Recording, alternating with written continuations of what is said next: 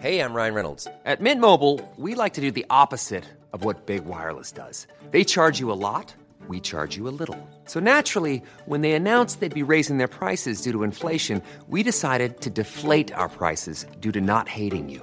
That's right. We're cutting the price of Mint Unlimited from $30 a month to just $15 a month. Give it a try at mintmobile.com slash switch. $45 upfront for three months plus taxes and fees. Promo rate for new customers for limited time. Unlimited more than 40 gigabytes per month. Slows. Full terms at mintmobile.com.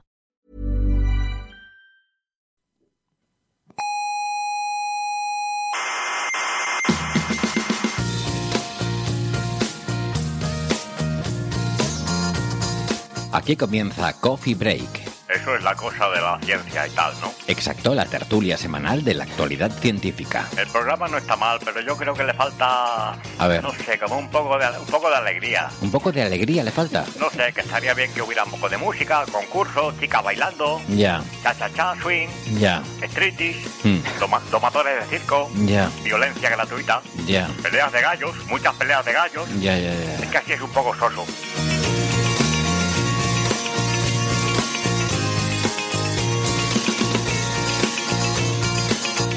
Saludos, criaturas cientófilas del mundo. Sean bienvenidas a esta tertulia que tenemos cada semana sobre la actualidad de la ciencia. Ojo, que hay un timo por ahí en el que están cayendo muchos cientófilos. Eh, igual han visto que hay un canal de pago en la tele que pone NBA y dicen que es el fin de semana de las estrellas, e incluso anuncian un concurso de mates. Pues no es lo que uno esperaría. Te suscribes y resulta que ni astronomía, ni matemáticas, ni nada. Están todo el día dando baloncesto. Así que tengan cuidado, no les pase como a mí, que se suscriben y luego todo el rato baloncesto. Pero bueno, tampoco está mal, la verdad. Eh, lo que sí que no es ningún timo es este programa, porque hoy hablaremos de el exoplaneta Próxima D, de eventos solares extremos a lo largo de la historia de nuestro planeta, de agujeros negros que van errantes por la galaxia y del experimento Catrin y sus nuevos resultados sobre la masa de los neutrinos.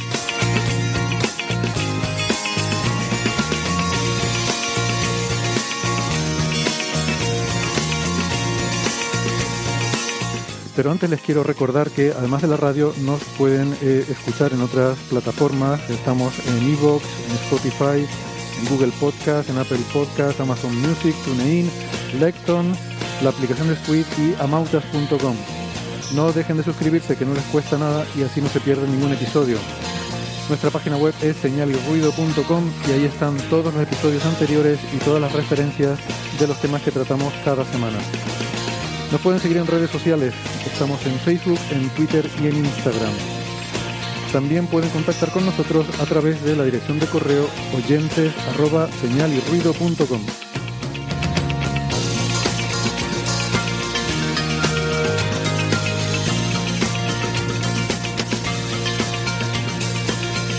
Si prefieren la radio analógica,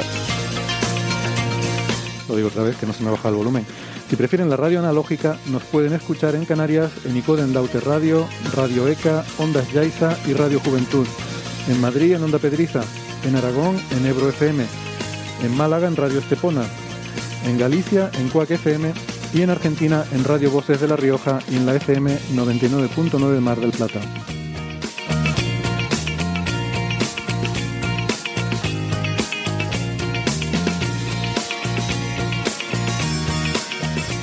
Bueno, yo voy a ir bajando el volumen de la musiquita y vamos a hacer la presentación esta vez sin música porque eh, tengo aquí un jaleo que ahora les cuento y se me ha quedado el volumen demasiado alto.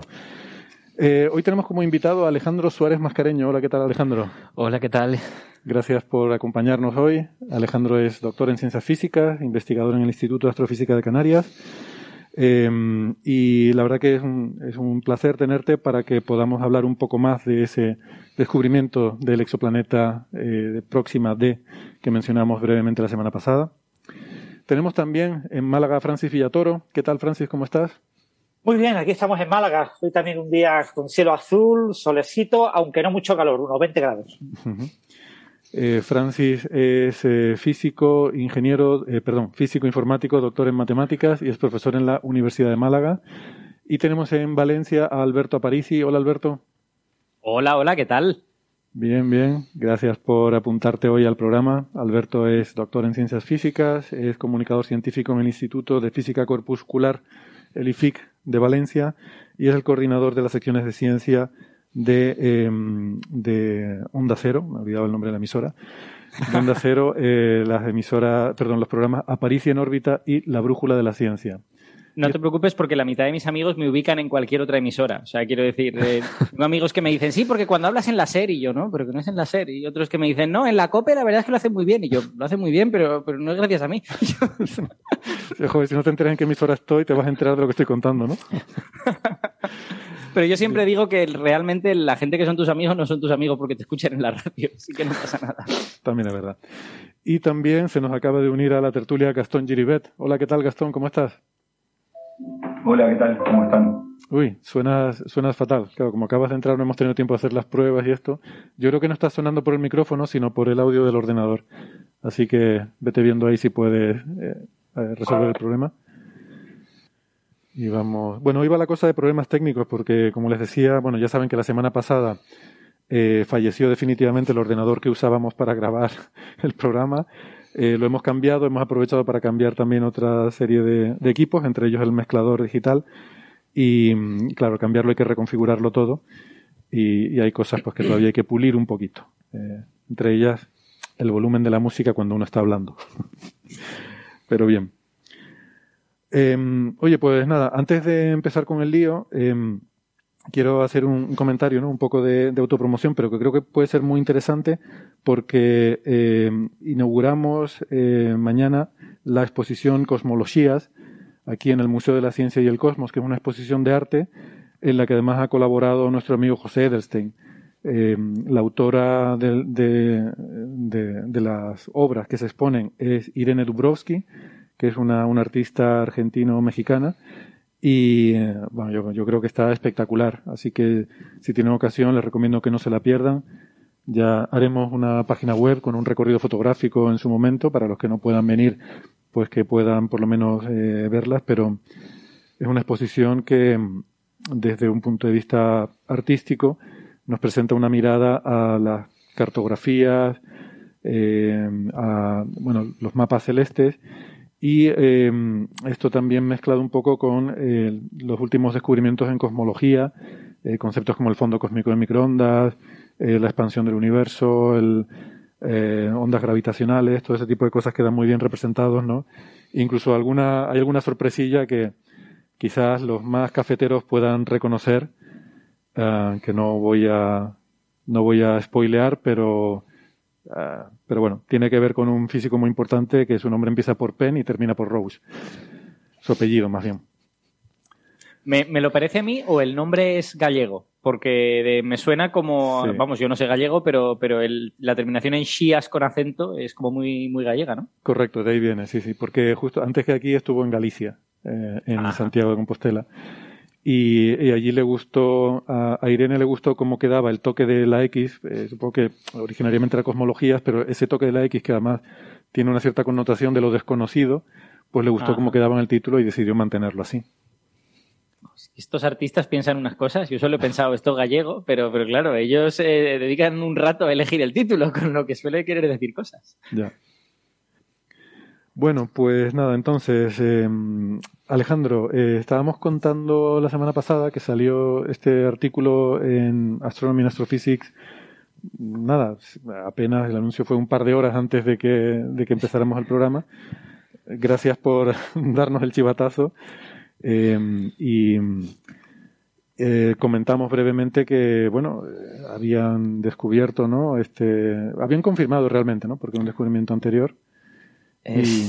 Sí, porque en realidad la historia de este descubrimiento es muy larga. llevamos mucho tiempo trabajando en ello y, por ejemplo, tenemos una cuenta de Twitter del proyecto de Expreso y si uno hace un poquito de arqueología en esta cuenta, hace un año que esto está ya ahí puesto. Y que hicimos una especie de mini campaña. Expreso, perdona, porque lo comentamos antes, eh, antes de empezar la grabación y, el, público que nos estaba siguiendo en el directo lo escuchó, pero la gente que está ahora eh, escuchándonos, pues, pues puede que no. Expreso es el instrumento eh, con el cual se ha hecho esta detección de este planeta, ¿no? que es, como siempre, un acrónimo de, de, algo que cuando juntas todas esas palabras, pues sale el acrónimo de Expreso. ¿no? Eh, sí, así es. Es un acrónimo la verdad es que, pese a formar parte del proyecto, no sé lo que significa el acrónimo. Los, los, acrónimos, Alejandro, son agotadores. O sea, la, la gente está cada vez exprimiendo más las, las, normas y al final se saltan las normas de los acrónimos. Porque casi sería más fácil ponerle un nombre y ya está. Sí, sí, sí que lo sería en muchas ocasiones. Y hay unos cuantos que son solo un nombre, pero bueno, de vez en cuando la gente quiere acrónimos. Sí, sí. A mí me gustan el, particularmente. Yo lo tengo delante. Eh, espectrógrafo Ekel para eh, exoplanetas rocosos y observaciones espectroscópicas estables. Bueno, a, a, mí en especial me gustan normalmente los acrónimos que son como los acrónimos anidados, donde una de las letras es el propio acrónimo otra vez, porque básicamente son lo peor de lo peor. Exacto.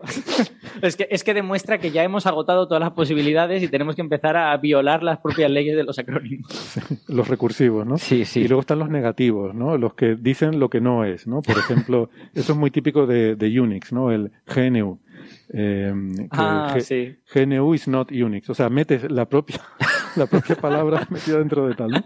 O, o lame, que es L-A-M-E, ¿no? Es, y es lame, y la A es de ain't, esa contracción negativa en inglés. Sí. En sí. MP3 encoder. O sea, dice lo que no es, que es mentira, porque sí lo es, es un encodificador de MP3, pero o sea, mete el propio nombre, dice que no es y encima miente. O sea, es terrible, es lo peor de lo peor. Pero bueno, perdona, nos desviamos. Esto no nos pasa nunca, disculpa. Nos estamos desviando del tema que decías que en la cuenta de Twitter de Expreso. Sí, ya... hace, hace, yo creo que fue en febrero del año pasado, hicimos una mini campaña que no fue todo lo bien que habríamos esperado, en la que básicamente fuimos contando un poco las observaciones en tiempo real y diciendo lo que buscábamos. Y la idea en aquel momento era salir de las observaciones con una idea muy clara de lo que teníamos y hacer una, un directo en, en YouTube o en Twitch en abril o mayo del año pasado y contar ya el resultado antes de tener el artículo. ¿Qué ocurrió? Pues que como siempre los datos eran más complicados de lo que esperábamos y necesitamos muchos, unos cuantos meses para estar seguros de lo que teníamos. Mm. Pero en realidad eso, eh, toda esta, esta, historia arranca cuando nosotros intentamos, en primer lugar, confirmar la presencia de Próxima B, que supongo que es, es, ya, es un planeta muy conocido, el planeta en órbita Próxima Centauri que descubrió eh, el equipo de Guillem Anglade Escudé ya, ya hace seis años. ¿Tanto? Fue en 2016. Sí, wow. Sí. No, yo recuerdo porque además, ese, bueno, fue un bombazo eh, ese, esa noticia y ese episodio de Coffee Break en el que hablamos de ese descubrimiento ha sido uno de los más populares eh, por el tirón de actualidad que tenía en aquel momento. Claro, ¿no? es que fue. Yo, yo, recuerdo además, me parece recordar que salió como en verano, o sí, eh, sí. a finales de agosto o algo así, ¿no? Ah. Sí, fue en verano, porque además me acuerdo que se dio. Se dio una circunstancia muy curiosa, que es que de pronto, justo después de que saliera ese artículo, cualquier cosa que hablara de próxima se volvía Mm. un bombazo. Y yo acabo de publicar un artículo en el que detectábamos un ciclo magnético en Próxima dos meses antes. Y luego, un mes después del de Próxima B, un equipo americano confirmó lo mismo que nosotros y estuvo en todos los medios. O sea, ustedes dos meses antes nadie les hizo caso, No, nadie. pero luego... bueno, cuando- tampoco le dimos nosotros tanta importancia de hacer notas de prensa y todo eso. Pero después, obviamente sí, y estaba en todas partes. Todo el mundo quería hablar de Próxima de pronto. ¿Se, claro. notaba, ¿Se notaba también en las citas, Alejandro? ¿O, o solo es, digamos, la exposición mediática? No, creo que fue la exposición mediática sobre todo. A nivel dentro Ah. del campo no se notó tanto, a nivel Vale. profesional. Además recuerdo, por ejemplo, en este caso, que es uno de estos donde, pues quizá el que entra con todo el bombo mediático podía haberse llevado todas las citas, no ocurrió porque el equipo americano fue muy honesto y citó nuestro trabajo al poner el suyo. Y, Ah. y en las charlas que han dado por el mundo siempre han citado nuestro trabajo también. Y nosotros al final citamos el suyo porque salen con dos meses de separación los artículos. Ujú, Claro. Además, las citas, lo bueno que tiene es que no es un juego de suma cero, sino no, no cuesta nada poner citas. O sea, todo el mundo se puede citar unos a otros y ganan todos, ¿no? Sí, Bueno. que además yo creo que eh, todos los que sabemos cómo funciona la ciencia, si solo lo hubierais publicado vosotros y nadie más lo vuelve a estudiar y lo confirma, pues no, no tendría el mismo peso que si otra gente lo ha, lo ha confirmado de forma independiente, ¿no? No, Claro. por supuesto, por supuesto. El hecho de que sea totalmente independiente en diferentes equipos es una de las cosas que le da más, le da más valor. Que también Claro. es una de las razones por las que nosotros, una vez que tuvimos el espectrógrafo expreso, quisimos confirmar Próxima B, porque Próxima B se había detectado con los datos de HARPS, que era la generación anterior de espectrógrafos para búsqueda de planetas, Y si uno ve los datos, porque yo he trabajado con esos datos, los datos del artículo del descubrimiento, y la verdad es que yo tengo que felicitar pero muchísimo al equipo original porque ahí hay una intuición muy buena y un trabajo modélico porque esos datos son complicados. Esos datos no son nada sencillos.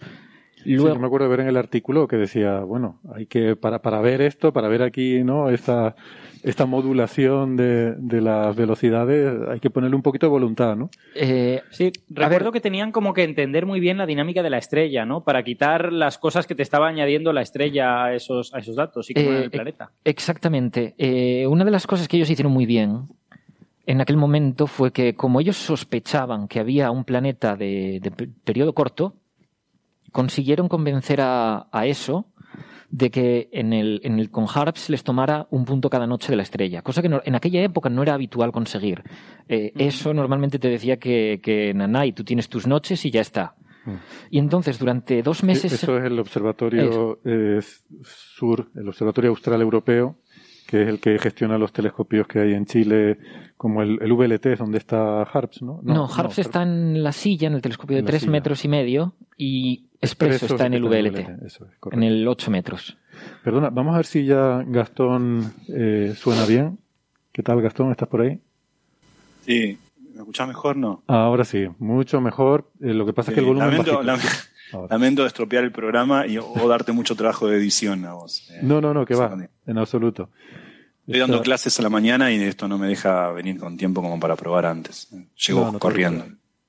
Perfecto, estas son las cosas del directo y entonces, o sea, la motivación era confirmar. Sí, confirmarlo. Próxima B. Próxima B, porque dentro, dentro de la comunidad, sé que en general próxima B. Nos vamos a liar con B y D, yo creo, no, no, sé si se va a escuchar bien, vamos a decir B de Barcelona y D de Dinamarca, por ejemplo. Vale, próxima B de Barcelona, el primero que se descubrió, que sé que mediáticamente fue un bombazo, pero dentro de la comunidad siempre quedó un poco de duda sobre si de verdad era un planeta, si era actividad estelar. Y entonces, cuando tuvimos Expreso, que a grandes rasgos es como un orden de magnitud mejor que Harps, pues decidimos tratar de confirmarlo. Y, la verdad es que fue más fácil de lo que esperábamos. Fue básicamente empezar a observar y con los datos de Expreso directamente veíamos a ojo la modulación del planeta. No hacía falta. Eh, originalmente había que haber, eh, necesitaron hacer un trabajo estadístico importante, pero nosotros ya no. Salía y se veía, muy bien y veíamos la modulación de la estrella también. ¿En el mismo telescopio ya se veía? No, no, no, porque estos, estos son series temporales. Eh, fue a partir de que empezamos a tener 20 medidas o 30 medidas, ya empezaba a verse. Y además la modulación de la estrella, que también en Harps parecía muy ruidosa, en Expreso era súper limpia. O sea, mucho que nosotros pensábamos que era la estrella, es muy activa y es complicada, era el instrumento no es tan bueno como nosotros pensábamos. Y ha sido ir a una nueva generación para darnos cuenta que la anterior era peor de lo que pensábamos.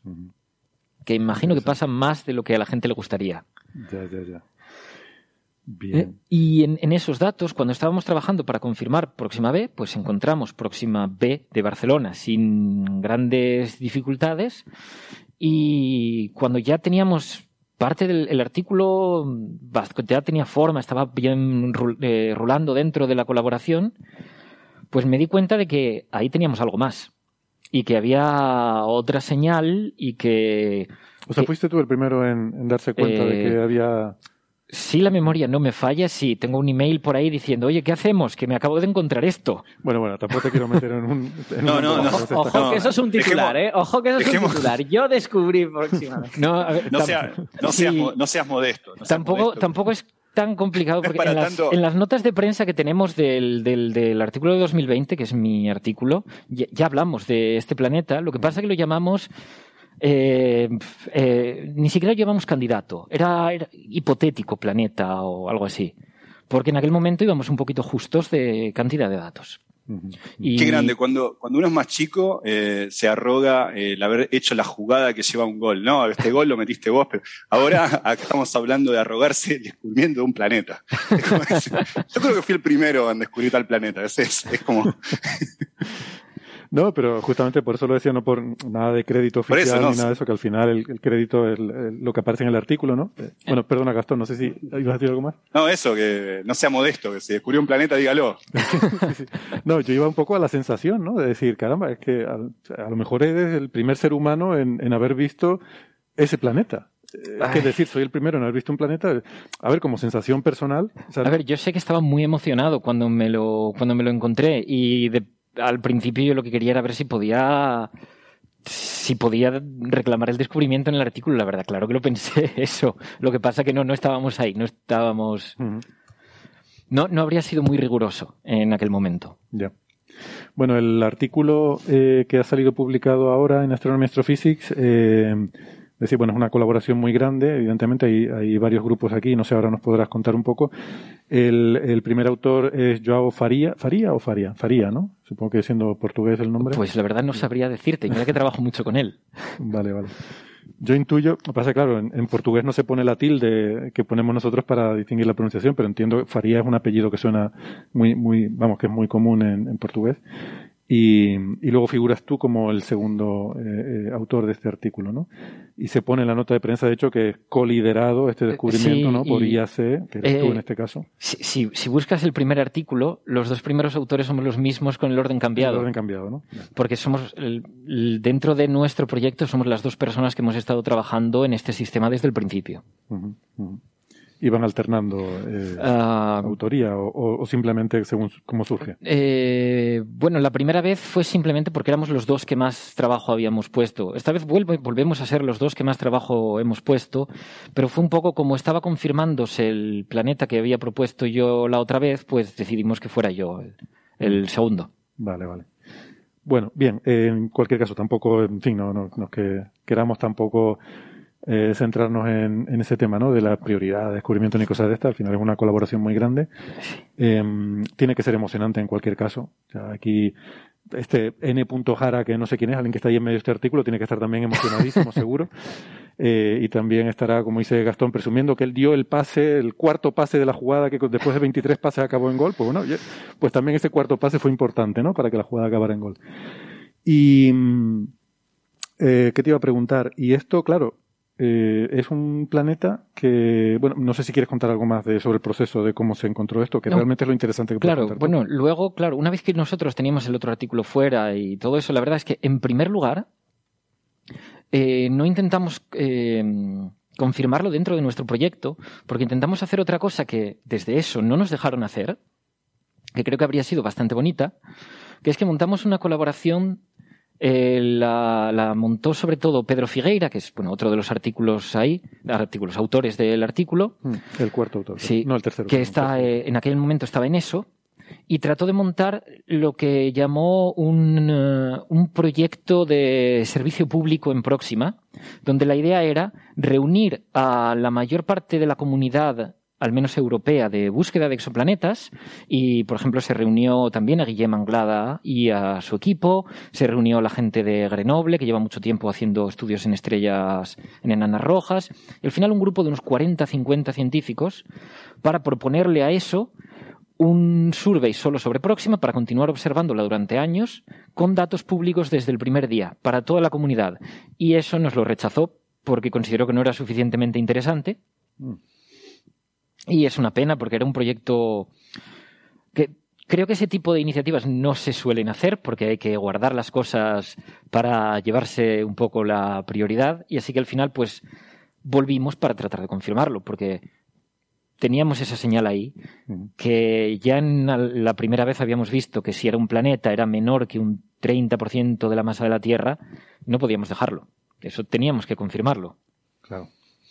Y a eso iba, ¿no? Que eh, realmente es muy impresionante porque estamos hablando de un planeta relativamente pequeño que se detecta con la técnica de las velocidades radiales. Sí. O sea, no es el método del tránsito del que hablamos habitualmente, que un planeta pasa por delante y tapa algo de la estrella, sino que se, lo que se detecta es el tirón gravitatorio que estrella y planeta ejercen el uno sobre el otro, y entonces es un planeta pequeño, o sea, es ver en el espectro de la estrella el efecto Doppler de la perturbación que le produce la gravedad del planeta. O sea, es un pequeñísimo. Es pequeñísimo, es pequeñísimo, porque eh, nosotros lo que estamos viendo es una variación que son 40 centímetros por segundo, que, que son como 2 kilómetros por hora, más o menos de cambio, una cosa así, en, midiéndolo en una estrella. O sea, O sea, estamos viendo una estrella a cuatro años luz que se mueve dos kilómetros por hora hacia Ah. nosotros o alejándose de nosotros. Ah, es, que, es que es increíble. Sí, sí, es, es, es espectacular, pero la verdad es que todavía no hemos llegado al objetivo, porque el objetivo de todo esto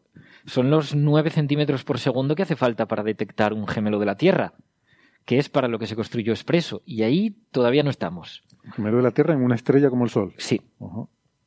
Y ahí todavía no estamos, lo que pasa que creo que esto nos enseña por primera vez que no estamos no por el instrumento. El instrumento podría ser que llegue, quizá nosotros no lleguemos como investigadores, eso es otra cosa.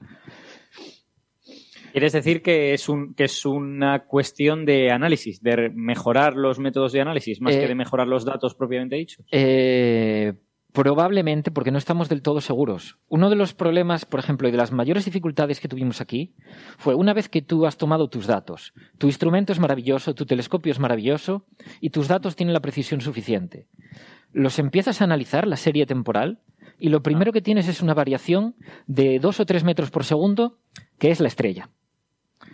Después te pones a buscar qué hay además de eso y es una variación de un metro por segundo que es próxima B.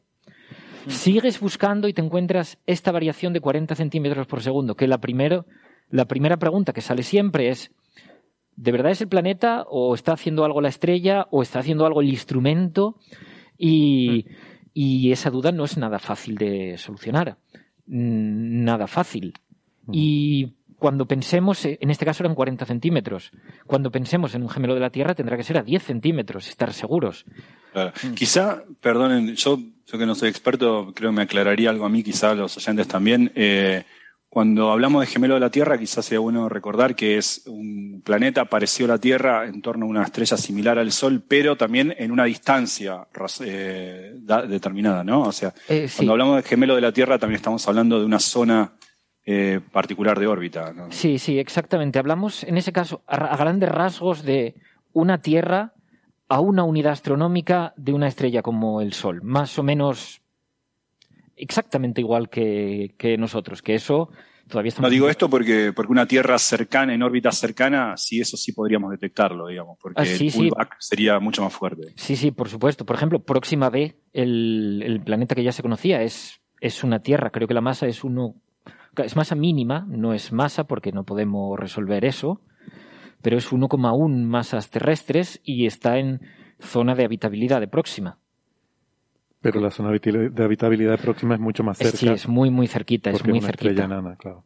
Y aparte, aparte se mueve mucho más, porque es una estrella pequeña comparada con un Sol. Claro, claro. Eh, una Tierra habitable en Próxima tiene un año de 11 días, no de 365. Así que la observas tres meses y te ha dado ocho vueltas. Y, y, y, y como decía Gastón, y, y lo que se mueve la estrella es más Es- de lo que se movería Claro, el Sol. es como 10 veces más, o incluso más de 10 veces más de lo que se mueve. Alejandro, tengo una pregunta que es un poco una curiosidad, no es que sea súper importante, pero me parece gracioso. Como, como Próxima D es un planeta pequeñín, porque la verdad es que mm, 30% de la Tierra pues es chiquitín, eh, ¿sabéis cómo figura en el ranking de planetas más pequeños? ¿Sabéis si, no sé, si es uno de los más pequeños descubiertos o no?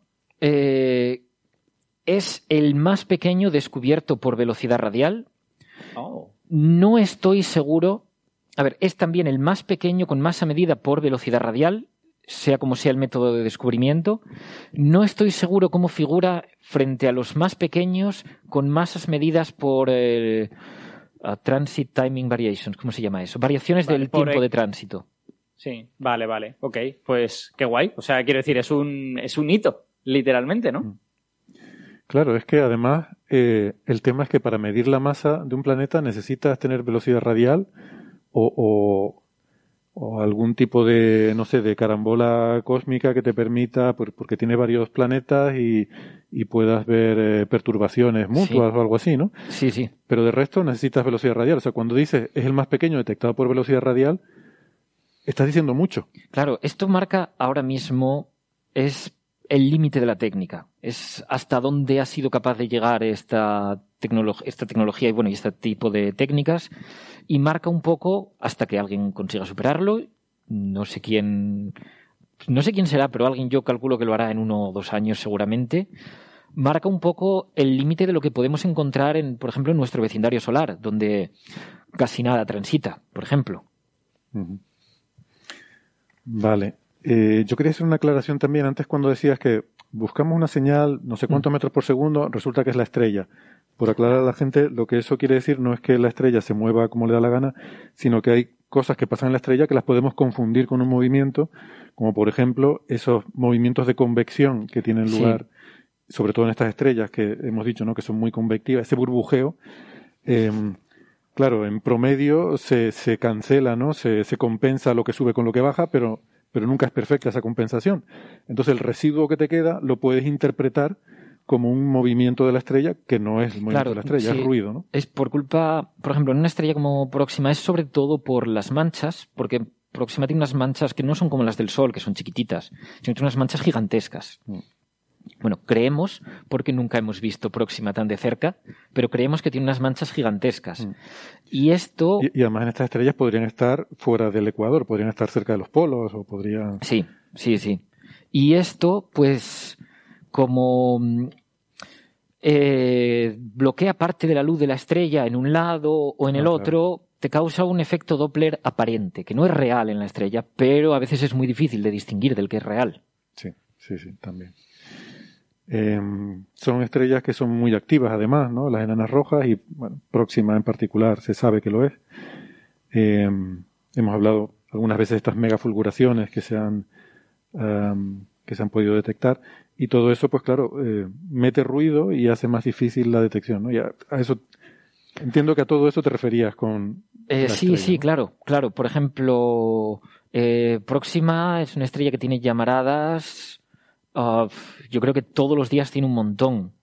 Claro, nosotros, pues como no estamos observando continuamente, pues muchas nos las perdemos, pero de vez en cuando no. Tenemos, nosotros nos tomamos nuestro espectro y nos encontramos que tiene, pues, tiene zonas del espectro que están totalmente disparatadas porque hemos observado durante una de estas fulguraciones que son brutales. Y normalmente, pues, esos datos tienen variaciones extrañas. Luego, además de eso, pues la propia rotación de la estrella por las manchas te va causando una señal, pues con el periodo de rotación de la estrella. Y bueno, y no solo con el periodo de rotación de la estrella, sino como la señal es muy irregular, tú empiezas a ver señales al periodo de rotación, a la mitad, a un tercio, y a veces puede ser un infierno. Con Próxima, por suerte, se porta bastante bien en eso, bastante bien. Si no, no sé si habríamos podido, la verdad. Porque eso es la limitación principal. ¿Quieres decir que tiene pocas manchas? No, creo que la tiene muchas manchas, son muy grandes, pero muy estables, duran mucho tiempo. Ah, eso es lo que parece. De acuerdo. Bien, bien. Bueno, eh, por lo que entiendo, em, me da la impresión de que, y esto ya es opinión, por supuesto, ¿no? Y son cosas subjetivas, pero realmente este trabajo casi que es más interesante por la parte instrumental y la técnica y lo que nos abre para el futuro eh, que por el propio planeta en sí, ¿no? Que no es como el caso de Próxima B de Barcelona, que era un planeta habitable potencialmente y, y, los astrobiólogos están ahí y hasta la gente de SETI ha estado viendo si, si señales y no sé qué.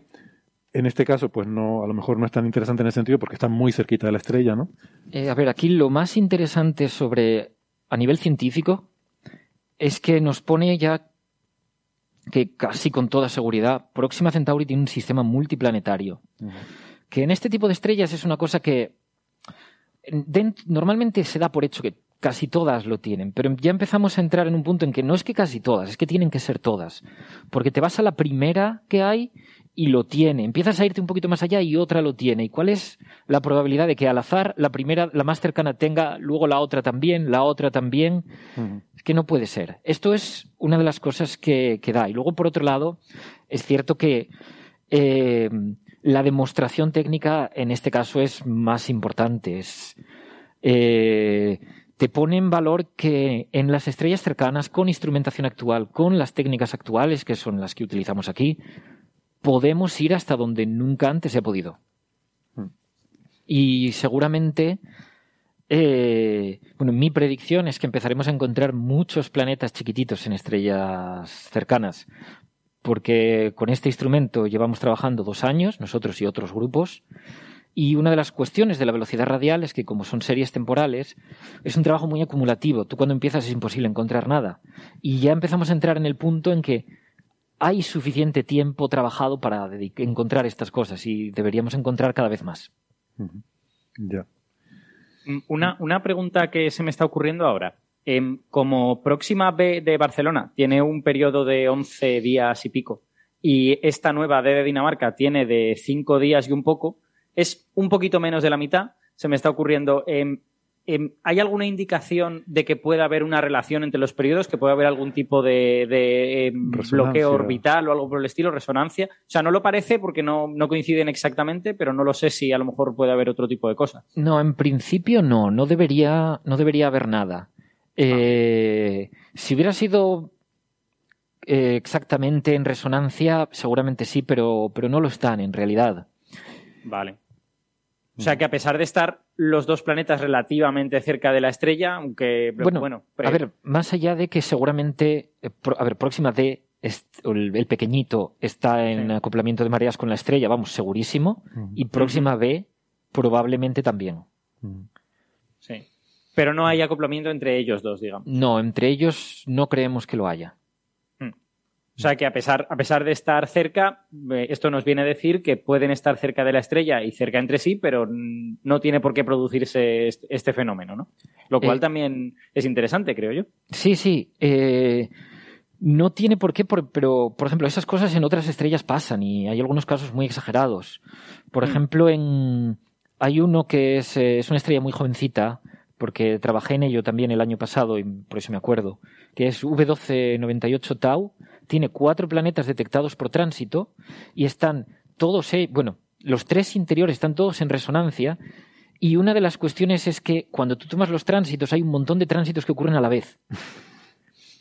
Eso de que se alinean los planetas. Sí, sí, se alinean del todo. Y eso complicó mucho el análisis de la estrella al principio. Al principio pensaron que había un solo planeta, hasta que luego vieron que no, que el tránsito era raro y que había otros. Y es que está todo perfectamente. Qué curioso. Perfectamente alineado. Esto es lo que estamos hablando, por si eh, alguien no lo tiene claro, resonancia eh, son. Eh, características comunes de las órbitas de estos planetas que coinciden, o sea, sea de tantos millones de años de estar orbitando y perturbándose gravitacionalmente unos a otros, acaban eh, colocándose en unas órbitas tales que mm, se encuentran en el mismo punto al mismo tiempo.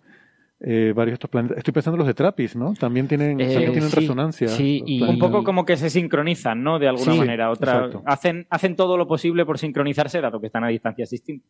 Sí, también hubo otro que creo que el artículo salió el año pasado, no sé si os acordáis que hubo, hicieron un vídeo muy bonito donde se veían los planetas y cuando pasaban cerca el vídeo tenía música, era como una caja de música básicamente, las órbitas de los planetas. Este era con seis planetas en resonancia, creo.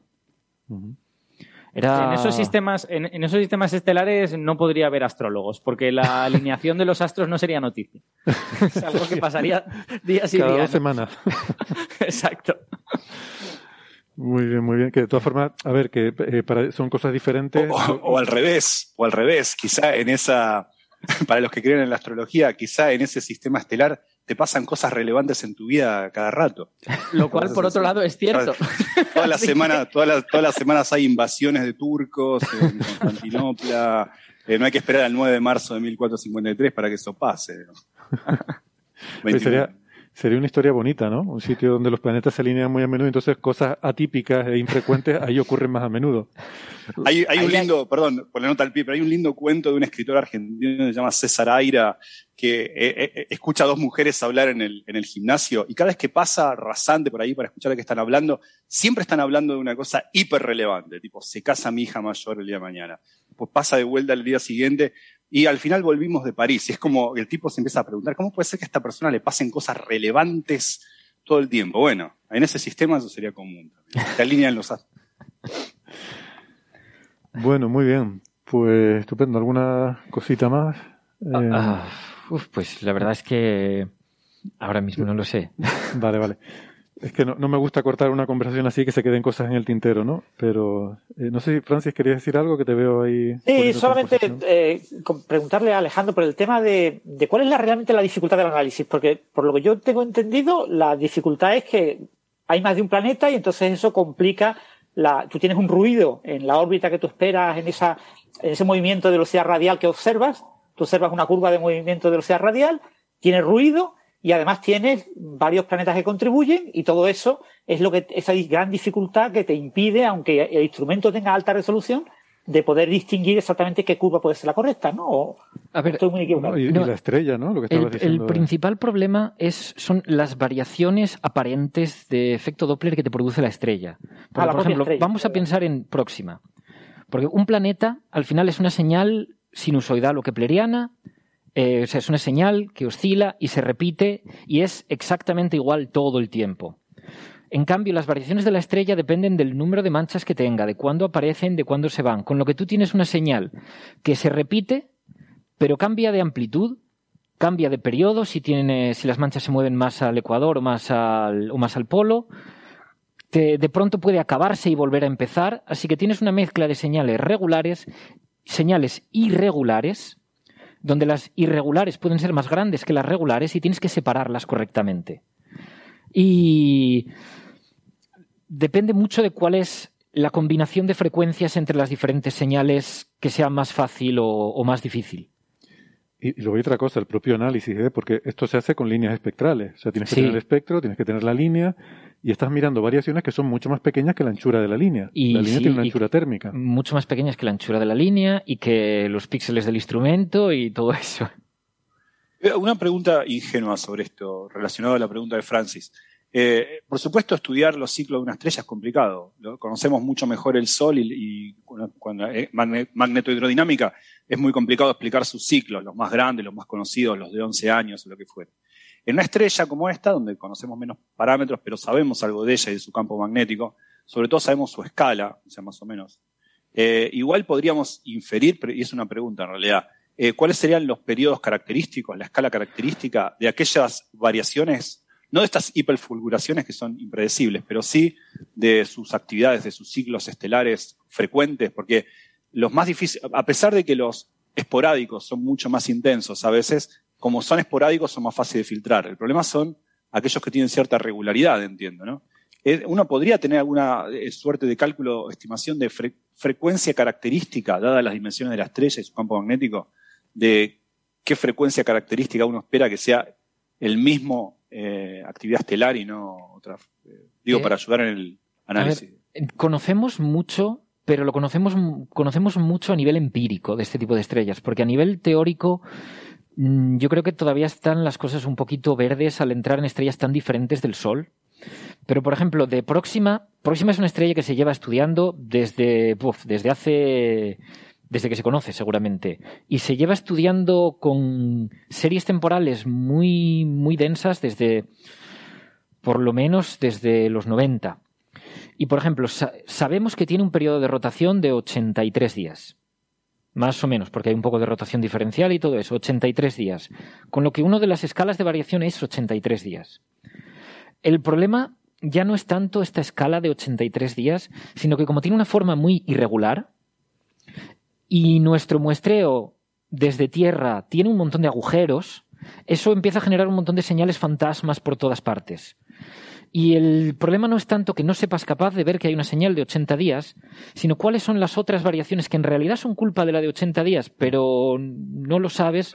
Por ejemplo, artefactos tales como siempre te dejan observarla en abril. Entonces, vas a tener una frecuencia. Bueno, es, sí, esa es una de las cosas típicas. Luego, por ejemplo, también sabemos que Próxima tiene un ciclo como el del Sol, que tiene siete años en el caso de Próxima. Pero como las los programas que la observaban intensamente y que detectaron esto ya no están en marcha, ahora no sabemos en qué parte del ciclo está. Podemos inferirlo si el ciclo no se ha acortado ni se ha alargado, pero si, si lo ha hecho, no lo sabemos. De todas formas, yo creo que lo que pregunta Gastón sobre las periodicidades, los ciclos, ¿no? como el caso del Sol, yo creo que eh, esta- es, es un problema interesante, pero es un problema desacoplado en escalas del, del planeta, ¿no? porque son escalas mucho más largas que las que son relevantes para, para los planetas. Claro, O sea, en aquí- este caso. En este caso. En este caso, porque por Aquí está ejemplo. hablando que te molesta una mancha, pero el ciclo no es una mancha. No, O sea, el es como no. clima y meteorología, ¿no? O sea, tú sabes que el clima es que en invierno hace frío y en verano hace calor, Pero tú lo que quieres saber para el planeta, lo que te molesta es que esté lloviendo. Entonces, después, pero no puedes saber qué día va a llover. Tú, tú, tú, vas a saber que en invierno lloverá más, pero no qué día, ¿no? Claro, pero además es verdad que en este caso son periodos muy diferentes, porque el ciclo hablamos de siete años. La rotación de 80 días. Y luego próxima vez son 11 días y próxima vez son 5 días. Está todo bastante lejos entre ellos, que es una de las razones por las que hemos podido llegar a algo tan chiquitito. Mm. Por ejemplo, hay casos por ahí eh, donde de pronto la zona de habitabilidad está alrededor de los 60 días de periodo y la rotación de la estrella también está en 60 días y esos son muy difíciles de... Es muy difícil de medir una señal periódica y estar seguro de que es un planeta y no quedarte pensando, pero ¿y si modelé mal la actividad de la estrella? Que tiene el mismo periodo. Y esos casos no están resueltos todavía a nivel de análisis de datos muy difícil. Y fíjate, y para complicar más todavía, para que la gente aprecie la dificultad de todos estos análisis, además de ese problema cuando los periodos son cercanos, también tienes el problema cuando los periodos pueden ser múltiplos unos de otros por el tema de los armónicos. Es decir, una señal eh, espúrea eh, también puede tener sus armónicos en múltiplos de las frecuencias, que, o sea, que tienes problemas no solo si el periodo de tu planeta se parece a algún periodo característico de la estrella, sino también si hay múltiplos, ¿no? Con lo cual es un desastre. Y para ponerlo peor todavía, si miramos la estadística de Kepler, que ahí, como los tránsitos tienen una forma muy, muy diferente de la rotación, es menos probable que tengas falsos positivos, en las enanas rojas a los planetas les gusta ponerse en los armónicos de la rotación. Hay una sobrepoblación de planetas a media rotación, dos rotaciones, un cuarto de la rotación, un tercio de la rotación. Eso no lo sabía. O sea, la estrella eh, de, de alguna forma mm, fuerza al planeta a ponerse en... Hay eh, algún, sí, algún, algún tipo de reparto de momento angular los deja, los deja de ese modo. Y eso complica más las cosas.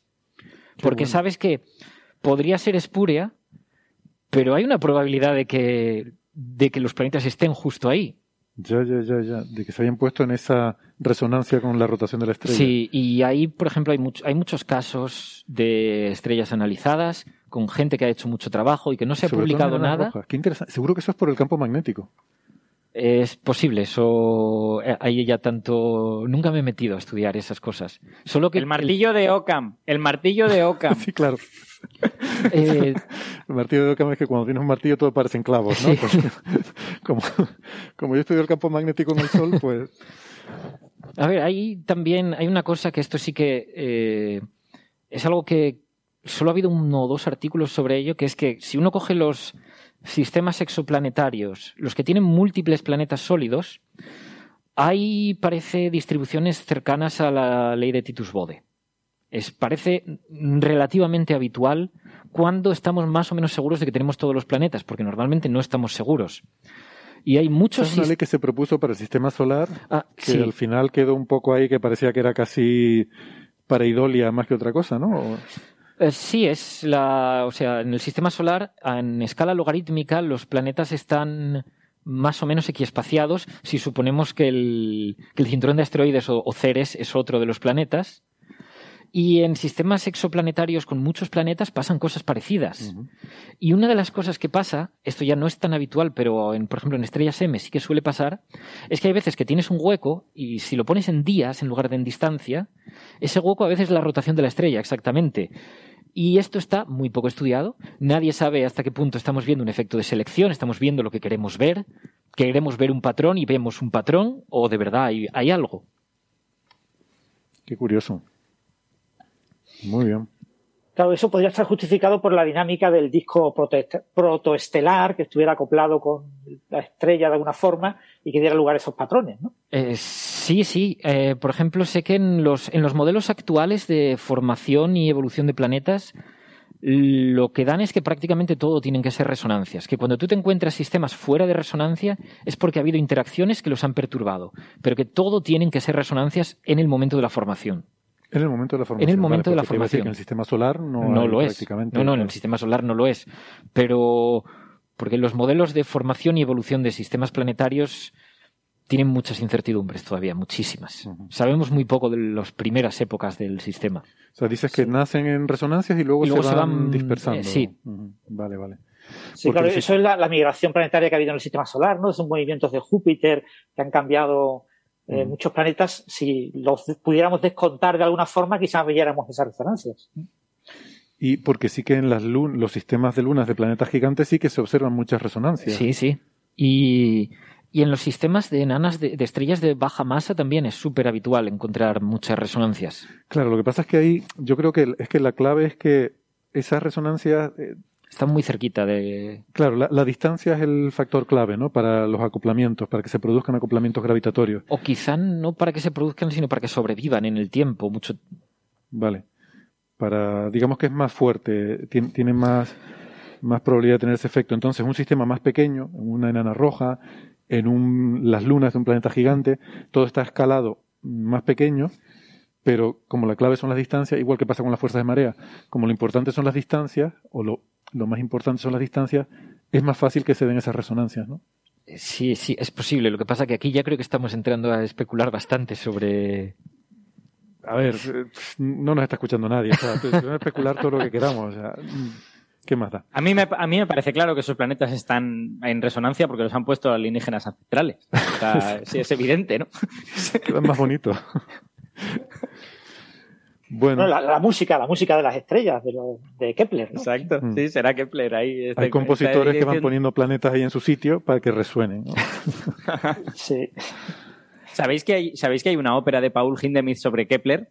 en donde intenta de alguna manera recrear musicalmente la idea de Kepler de la música de las esferas. Y bueno, es, es, una música del siglo XX que no es la más intuitiva para muchos oyentes, pero es muy interesante, digamos, lo que Hindemith intentó hacer ahí.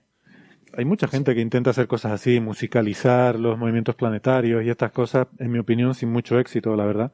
Con esto mm. del rollo de que si la armonía de los cielos y los no sé cuántos, pero yo creo que lo tienen un poco mal planteado. Así que eso es un campo donde yo creo que hay todavía posibilidades para hacer cosas interesantes. Bueno, tú eres director de un museo, que puedes hacer exposiciones o puedes contratar a artistas para que te hagan algo así.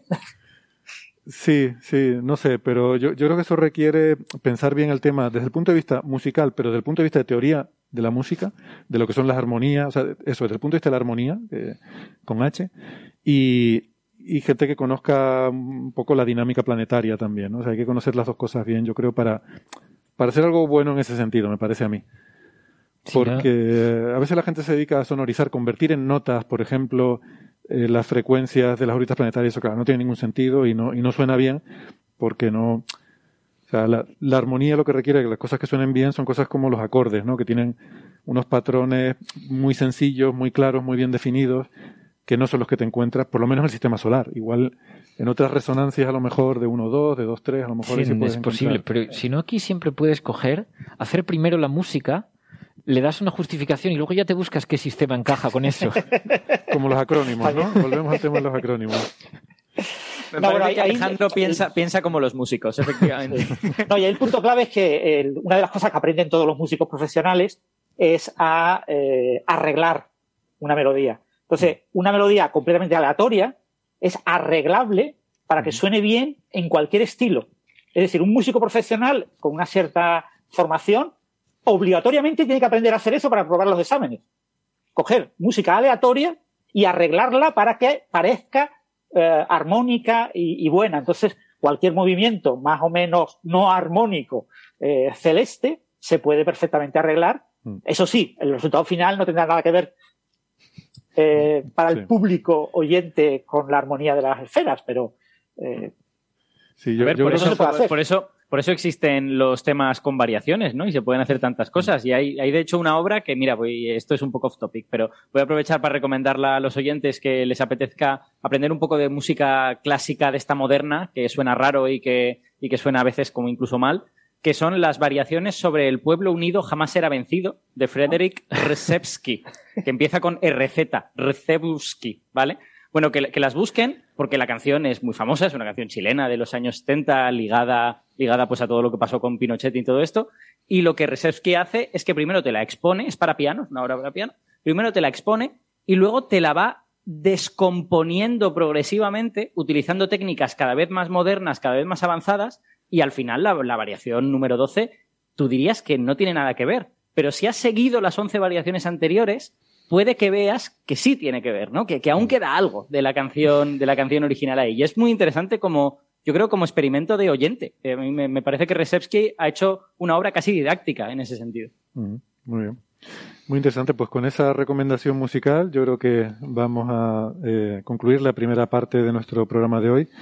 Como siempre, pues nos despedimos de los oyentes que nos están escuchando por la radio, recomendándoles que eh, si les apetece y seguir escuchando el resto de la tertulia, pues eh, cojan la versión en internet del programa que es un poquito más larga. Eh, si no, pues nos despedimos hasta la semana que viene. Si están en internet, no toquen nada, que volvemos enseguida.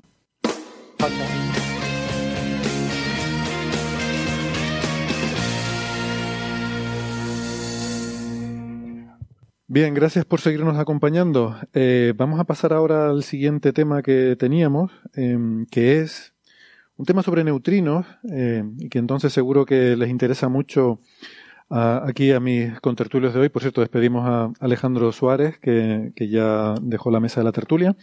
Seguimos adelante con el comité teórico para que nos hablen de los neutrinos, porque el... el- Para, que, para que hablemos de un artículo experimental. bueno, también es verdad. pero, pero para hablar de partículas teóricas, porque son partículas No, es que teóricas porque como- nadie las ha visto. Como en física de partículas tenemos este pique, en mi opinión, un poquito infantil entre teóricos y experimentales, seguro que hay algún experimental recalcitrante que está diciendo, ¿cómo que los teóricos? Sí, la verdad que es un poco absurdo porque para mí son físicos de partículas, gente de altas energías, gente de física teórica. Para mí es lo mismo, o sea, gente que sabe de cuántica y del modelo estándar y de. eh, en fin, que dicen. Y yo, yo además es que he tenido esta conversación eh, con otros amigos que hacen física teórica, pero no de partículas, porque existe la física teórica en todas las ramas de la física. Mm. Entonces, claro, dicen, oye, que yo también hago física teórica y tienen toda razón. Pues sí, bueno, ha salido un artículo de la colaboración Catrin, además me encanta, salido- eh, es- eh, el artículo está publicado en Nature Physics y el- la lista de autores pone la colaboración Catrin. Genial. Y Catrin sí que es un acrónimo bien hecho, eh, que es el Karlsruhe, eh, la ciudad alemana, Karlsruhe Tritium Neutrino Experiment, ¿no? El, experimento de neutrinos de tritio, ¿no? Porque se, se obtienen a partir del tritio los neutrinos que miden. Bueno, eh, a ver, esto está muy interesante porque no sabemos qué masa tienen los neutrinos. Sabemos que algo tienen que tener porque el tiempo pasa para ellos. ¿eh? No, no son como Jordi Hurtado, sino que sabemos que ellos sienten el paso del tiempo. Eso es uno de los grandes descubrimientos um, que se han hecho. ¿no? Les hemos comentado este tema de los neutrinos solares, el, el problema que había. De, bueno, Técnicamente, ¿me dejas que, que ponga un apunte un poco quisquilloso? apunta. Un neutrino podría todavía ser sin masa. Eh, digamos que, eh, bueno, no- quizá no es lo más natural, pero uno de ellos todavía podría tener masa cero. Te refieres a un tipo, a un tipo de neutrino.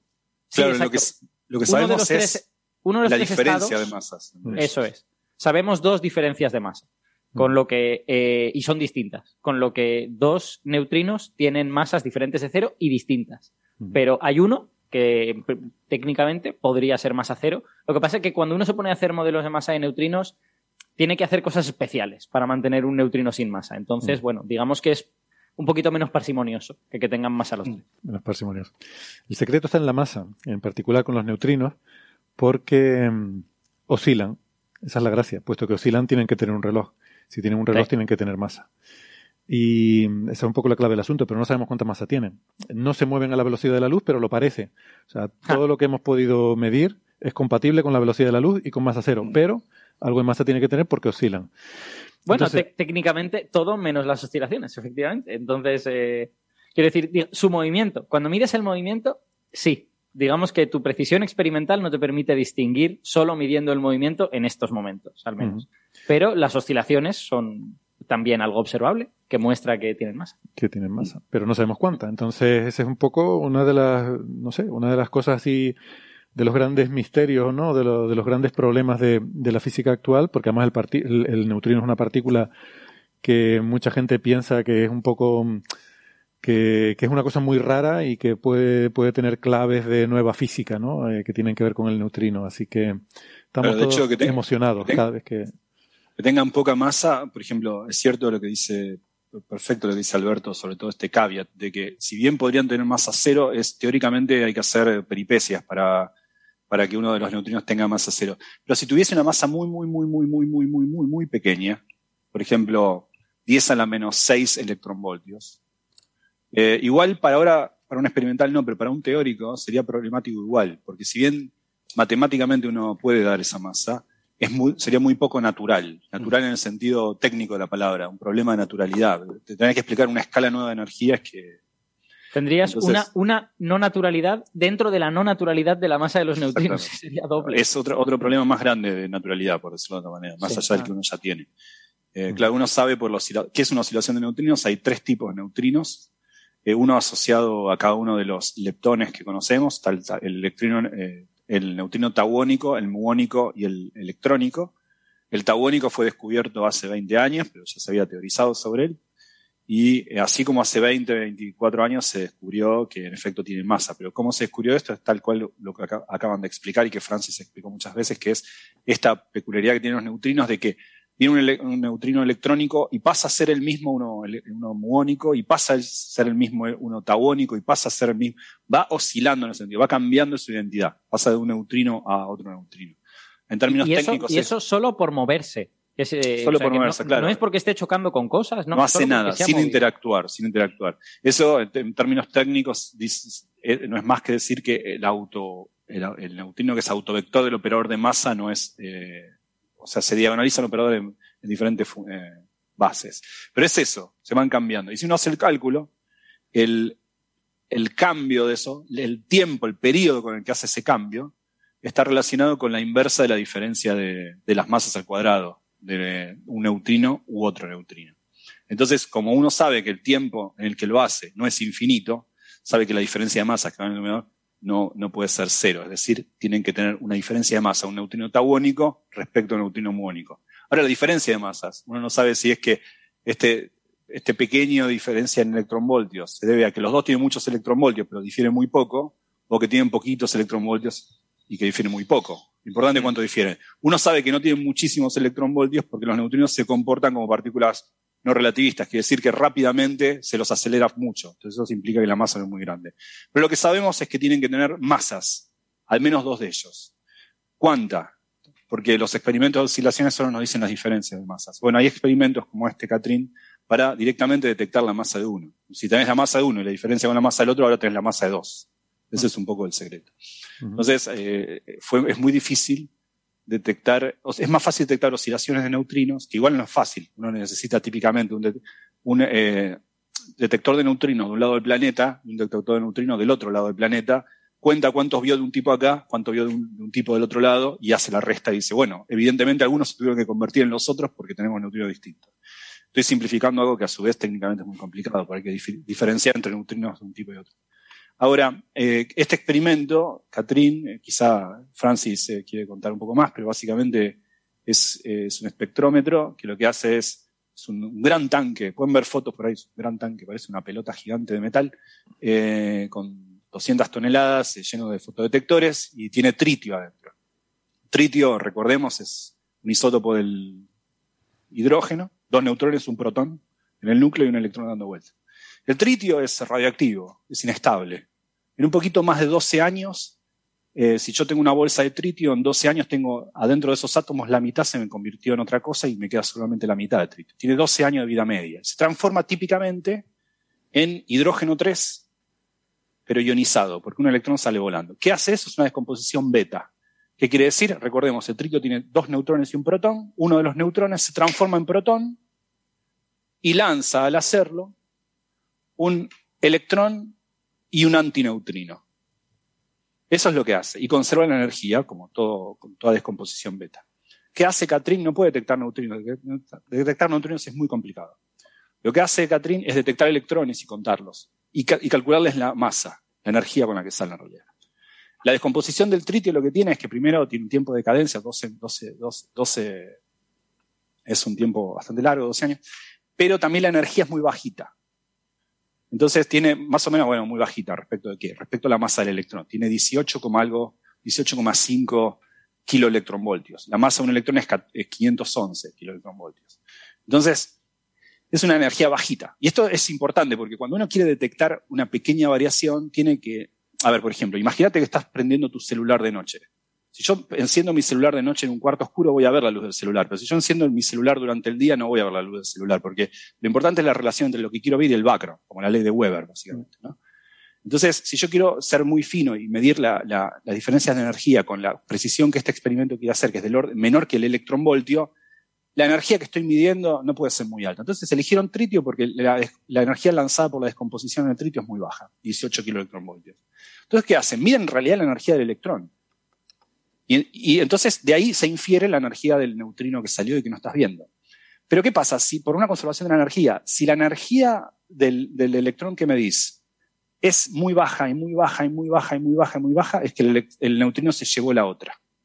Ahora, si la energía del, neutrón, del electrón que medís después de la descomposición del tritio es muy alta, muy alta, llegando a los 18,5 electronvoltios, que sabés que es la descomposición del proceso, quiere decir que el neutrino se llevó muy poquito. Ahora, el, si el neutrino tiene masa, no puede haberse llevado muy, muy, muy, muy poquito, porque como mínimo se llevó su masa. Entonces, de ahí inferís una cota para la masa del neutrino. No sé si se entiende, quizás Francis puede explicarlo un poco más claramente, pero es un poco la, si, si, me dejáis, si, si, me dejáis, yo quiero hacer un, un, comentario muy breve sobre el propio experimento Catherine, que lo, el, lo relevante de este experimento es que es eh, ahora mismo el único que hay que puede hacer una medida de laboratorio directa de la masa de los neutrinos. Porque hay otras maneras de estimar la masa de los neutrinos, como por ejemplo a partir de datos cosmológicos y que incluso son mejores. Que, o sea, esa, esa estimación tiene una calidad mejor que lo que Catherine te puede dar. Pero claro, en cosmología tú dependes pues de lo que sabes del modelo cosmológico, de lo o sea, dependes de una serie de, de suposiciones que pues preferirías quitarte de encima si puedes. Entonces, mm. Catherine es un experimento que puede tener acceso a la masa. Esto de tener acceso a la masa del neutrino es un poco delicado, pero digamos, tiene un acceso más directo a la masa del neutrino. Digo que es un poco delicado porque, claro, hay tres masas. Y en Catherine mides una cosa. Entonces, ¿esa cosa qué es? Pues en Catherine mides una cosa que llamamos la masa asociada al neutrino electrónico. Mm. Cuando hemos hablado de, de oscilaciones, eh, ya hemos dicho que los neutrinos con sabor definido, como el neutrino electrónico, el neutrino muónico, no tienen una masa definida. Ese antineutrino que sale de la desintegración del tritio, como bien ha dicho Gastón, eh, es, un, es un antineutrino que no tiene una sola masa. Si tú de verdad pudieras cogerlo y ponerlo en una báscula, un cierto número de veces te daría la masa 1, que no sabemos cuánto vale, otro cierto número de veces te daría la masa 2, que tampoco sabemos cuánto vale, y otro, eh, otro número de veces te daría la masa 3, que tampoco sabemos cuánto vale. Entonces, lo que mide Catherine, esta, esa comparación entre la energía máxima que podría llevar el electrón y la energía máxima que de verdad lleva, y esa diferencia es la, es la masa del neutrino, eh, en realidad es una combinación de las tres masas posibles de los neutrinos pesada por cuánta masa de cada una hay en el neutrino electrónico. Tengo ahora delante la, la expresión, no os la voy a leer, es un poco larga, pero básicamente lo, que se mide pues, es la raíz cuadrada de un numerito por la masa 1 al cuadrado, más otro numerito por la masa 2 al cuadrado, más otro numerito por la masa 3 al cuadrado, donde esos numeritos esencialmente lo que te dicen es cuánto de la masa 1 hay en el electrón, en el neutrino electrónico, cuánto de la masa 2 hay, cuánto de la masa 3 hay. Lo cual es también fantástico, porque aunque parece dar menos información, porque estás poniendo una cota a algo que es una combinación lineal de las tres masas, sí. al poner una cota superior estás acotando lo más grande de ellas. Sí. Eh, Está acotando las tres, claro, ninguna puede ser mayor que ese límite. Me gusta mucho la precisión que con la que empezaste, Alberto, ahora en tu intervención, porque justo eh, estábamos comentando, la verdad, Francis, al principio, eh, antes de empezar a grabar el programa, que um, Francis también apuntaba a eso, decía, bueno, es que este experimento realmente eh, ha quedado obsoleto por las cotas cosmológicas. Pero luego comentábamos que, claro, pero es otra medida diferente, ¿no? O sea, la otra, de alguna forma, te tienes que creer todo el modelo cosmológico para creerte esa masa, mientras que esta, pues, va por otro lado, ¿no? Sí, aquí hay un punto importante, sobre todo cómo se vende el experimento, porque si tú lees en medios, ¿no? Cuando se habla de los nuevos resultados de Catrín, ¿no? Porque este es el segundo resultado, el primero fue en 2019, eh, y bueno, el experimento tomará datos hasta 2024, con lo que el último resultado pues será, publicará sobre 2026. Entonces, más o menos cada dos años vamos a tener nuevos resultados de Catrín. Eh, casi todos los medios te venden a Catrín como un experimento que va a medir la masa del neutrino. ¿Eh? Pero claro, si tú dices, pero es que tenemos unos límites cosmológicos que no se tenían cuando se diseñó el experimento, Catrín, ¿eh? y que nos dicen que es prácticamente imposible. O sea, la masa del neutrino más masivo es como siete veces más pequeña que la masa mínima que puede medir Catrín. Nadie espera que Catherine mida absolutamente nada. Lo que pasa es que es un esfuerzo muy bonito, la posibilidad de poder medirlo, pero, pero nadie espera que esta versión de Catherine mida nada. Exactamente. Catherine solo te va a dar un límite superior. Es prácticamente imposible que, que estemos tan. Mm, que nuestros modelos cosmológicos sean tan malos a la hora de estimar eh, la materia oscura caliente, que es lo que estimamos eh, cuando estimamos la masa de los neutrinos, ¿no? Mm. Eh, a nivel cosmológico, que nuestros modelos sean tan malos, pero funcionen bien para todo lo demás, pero no para esto, como para que Catherine pueda llegar a observar algo. Entonces, hoy en día, lo bonito de Catherine es que un experimento que ya se puso en marcha en una época en la que no se eh, sabía estos detalles y bueno, él tiene un límite de sensibilidad y es un análisis muy bonito de estudiar, etcétera, y podría haber una sorpresa, porque lo maravilloso de los premios Nobel en física de partículas es que vienen con las sorpresas, ¿no? Pero tendría que ser una sorpresa mayúscula. Es más, es más, Francis, si me permites, es que si Catherine viera un resultado positivo y se confirmara que está bien, porque seguro que habría mucho escepticismo en primera instancia, la gente no se lo creería. Si, si Catherine viera un resultado positivo, estaríamos todos muy contentos por haber medido la masa del neutrino, pero yo creo que la verdadera revolución sería en cosmología, porque sería, sería una enmienda, no sé si a la, a la totalidad no, pero sería una enmienda muy severa al conocimiento cosmológico. Sí. Entonces, los, límites cosmológicos hoy en día, los últimos resultados de plan de 2018, ya nos ponen un límite inferior y un límite superior a la suma de las tres masas de los neutrinos. ¿Eh? El, por arriba está del orden de 0,12 eh, electronvoltios y, y por abajo, pues del orden de 0,01 o algo así, ¿no? Entonces, eh, tenemos ya una banda. ¿Electronvoltios? Eh, sí, Sí, eso, eso viene básicamente de las diferencias... Era, era algo más, no recuerdo si eran 004 o algo así. Sí, está en ese orden. Eso viene esencialmente de suponer que el más ligero es eh, masa cero y las diferencias de masa que te dan las oscilaciones, pues te dan, o sea que no, no puede estar por debajo de eso porque el más ligero no puede estar por debajo de cero, básicamente. Claro, porque estás estimando la suma de las masas. Entonces tienes una cota inferior, tienes una cota superior, tienes una banda, y lo que pasa es que diseñar un experimento para la medida directa de la masa del, neutrino electrónico en esa banda es prácticamente imposible con la tecnología actual. Mm. Y, entonces lo que podemos hacer es cosas como Catherine, cuyo límite de sensibilidad, en el mejor caso, que todavía no se ha alcanzado, eh, es muy, muy superior a ese número. Está como 10 veces por encima, esencialmente. Mm. Y entonces, bueno, un experimento maravilloso en el sentido de que está muy bien que se haga, etcétera, es muy espectacular, las imágenes de cuando fue trasladado, ¿no? Para llevarlo de una ciudad a otra de Alemania, pues eh, hubo que montarlo en un barco y dar un reto, una vuelta por todo el Mediterráneo, recorrer toda la costa de España, bueno, de Portugal, eh, Atlántica, e ir por atrás. O sea, hubo que dar un rodeo tremendo porque era una máquina muy delicada y, y no había carreteras por las que cupiera. Y entonces una imagen es la que en el pueblo final en el que entra, pues entra entre, prácticamente pegándose contra los edificios de los lados. O sea, es un experimento muy espectacular, eh, se vende muy bien, pero por desgracia, eh, estos experimentos que se planifican hace 30 años y cuando empiezan a obtener resultados eh, eh, eh, han pasado otras cosas en el resto de la ciencia, pues a veces no, no son muy prometedores.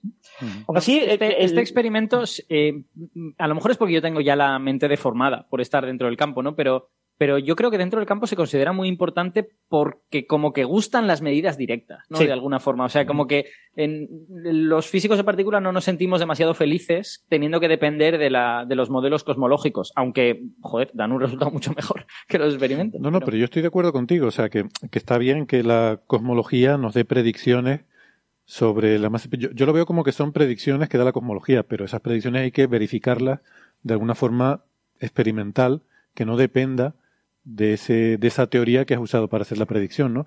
De lo contrario, no estarías confirmando la teoría. Sí. La, curva aquí clave es una curva del espectro, ¿no? El, espectro es una especie como de montañita, ¿no? Que cae, cae a cero. Y, y tienes una, un, borde, tienes un, valor de la energía del electrón, este es el espectro de los electrones, en el que a partir de ese momento el valor tiene que ser completamente cero si el neutrino no tiene masa. Pero si el neutrino tiene una pequeña masa, e, esa curva que cae justo cuando llega a cero se levanta un poquito y cae un poquito más tarde. Entonces lo que tenemos que ver es por encima de ese umbral, de esa energía eh, máxima del electrón, ver si hay algún evento, si vemos algún electrón que tenga un poquito más de energía. ¿Eh?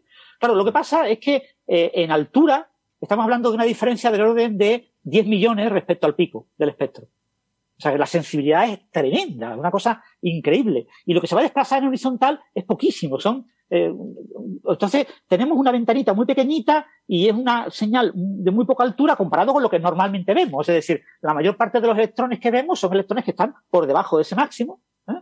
y que la, mayor, la mayor parte de electrones que emite ese tritio que tú has juntado en Catrin los tiras. No Los tiras, quieres, es no los quieres para nada, porque tienen, tienen demasiada poca energía. Solo quieres los de más energía, ¿no? Los que, los que se ha emitido el neutrino prácticamente parado. Sí. Entonces tienes una, una ventanita muy pequeña que eh, sobre una cosa que es del orden de eh, 18.600 electronvoltios, tienes que mirar una ventanita en horizontal de un electronvoltio y una ventanita en vertical del orden de eh, una, 1 por 10 a, 1 en 10 a la 8, es decir, 1 por, por 100 millones, ¿no? Entonces tienes una ventanita extremadamente pequeña en la que si el neutrino no tuviera masa, no verías nada, pero si tiene masa, verías algunos eventos pero estás desechando una barbaridad, una cosa virtualmente infinita de, de eventos que, que no te interesan. O sea, y, y lo bueno de este tipo de experimentos es que este tipo de técnicas de análisis, que son extremadamente complicadas, después tendrán, eh, tienen contrapartida porque sirven, son útiles para otros experimentos, por ejemplo, los experimentos que tratan de verificar si el neutrino es una partícula de Majorana o es una partícula de Dirac. Ese tipo de experimento, el experimento de Catrin es independiente. El Catrin mide la masa eh, por cinemática, por la, por la Claro, ese, energía que ese- ese- ese es otro punto, lo que dice Francis es importante, así como decía Alberto, es, este, este experimento, esta medición es independiente de, las, y de, de los modelos cosmológicos y las cotas cosmológicas al neutrino. Encima es independiente de eso, de qué tipo de fermión el neutrino es, una cosa que todavía no se sabe con certeza. Entonces, Sí, es que en el fondo, en el fondo, Catrin es una versión extremadamente sofisticada y como muy moderna de coger un cronómetro y ver, y ver cómo se está moviendo algo. Es que, quiero decir, es, es, es hasta primitivo en realmente lo que mide. Lo que pasa es que la, la forma de medirlo con esta precisión es todo menos primitiva, claro. Claro.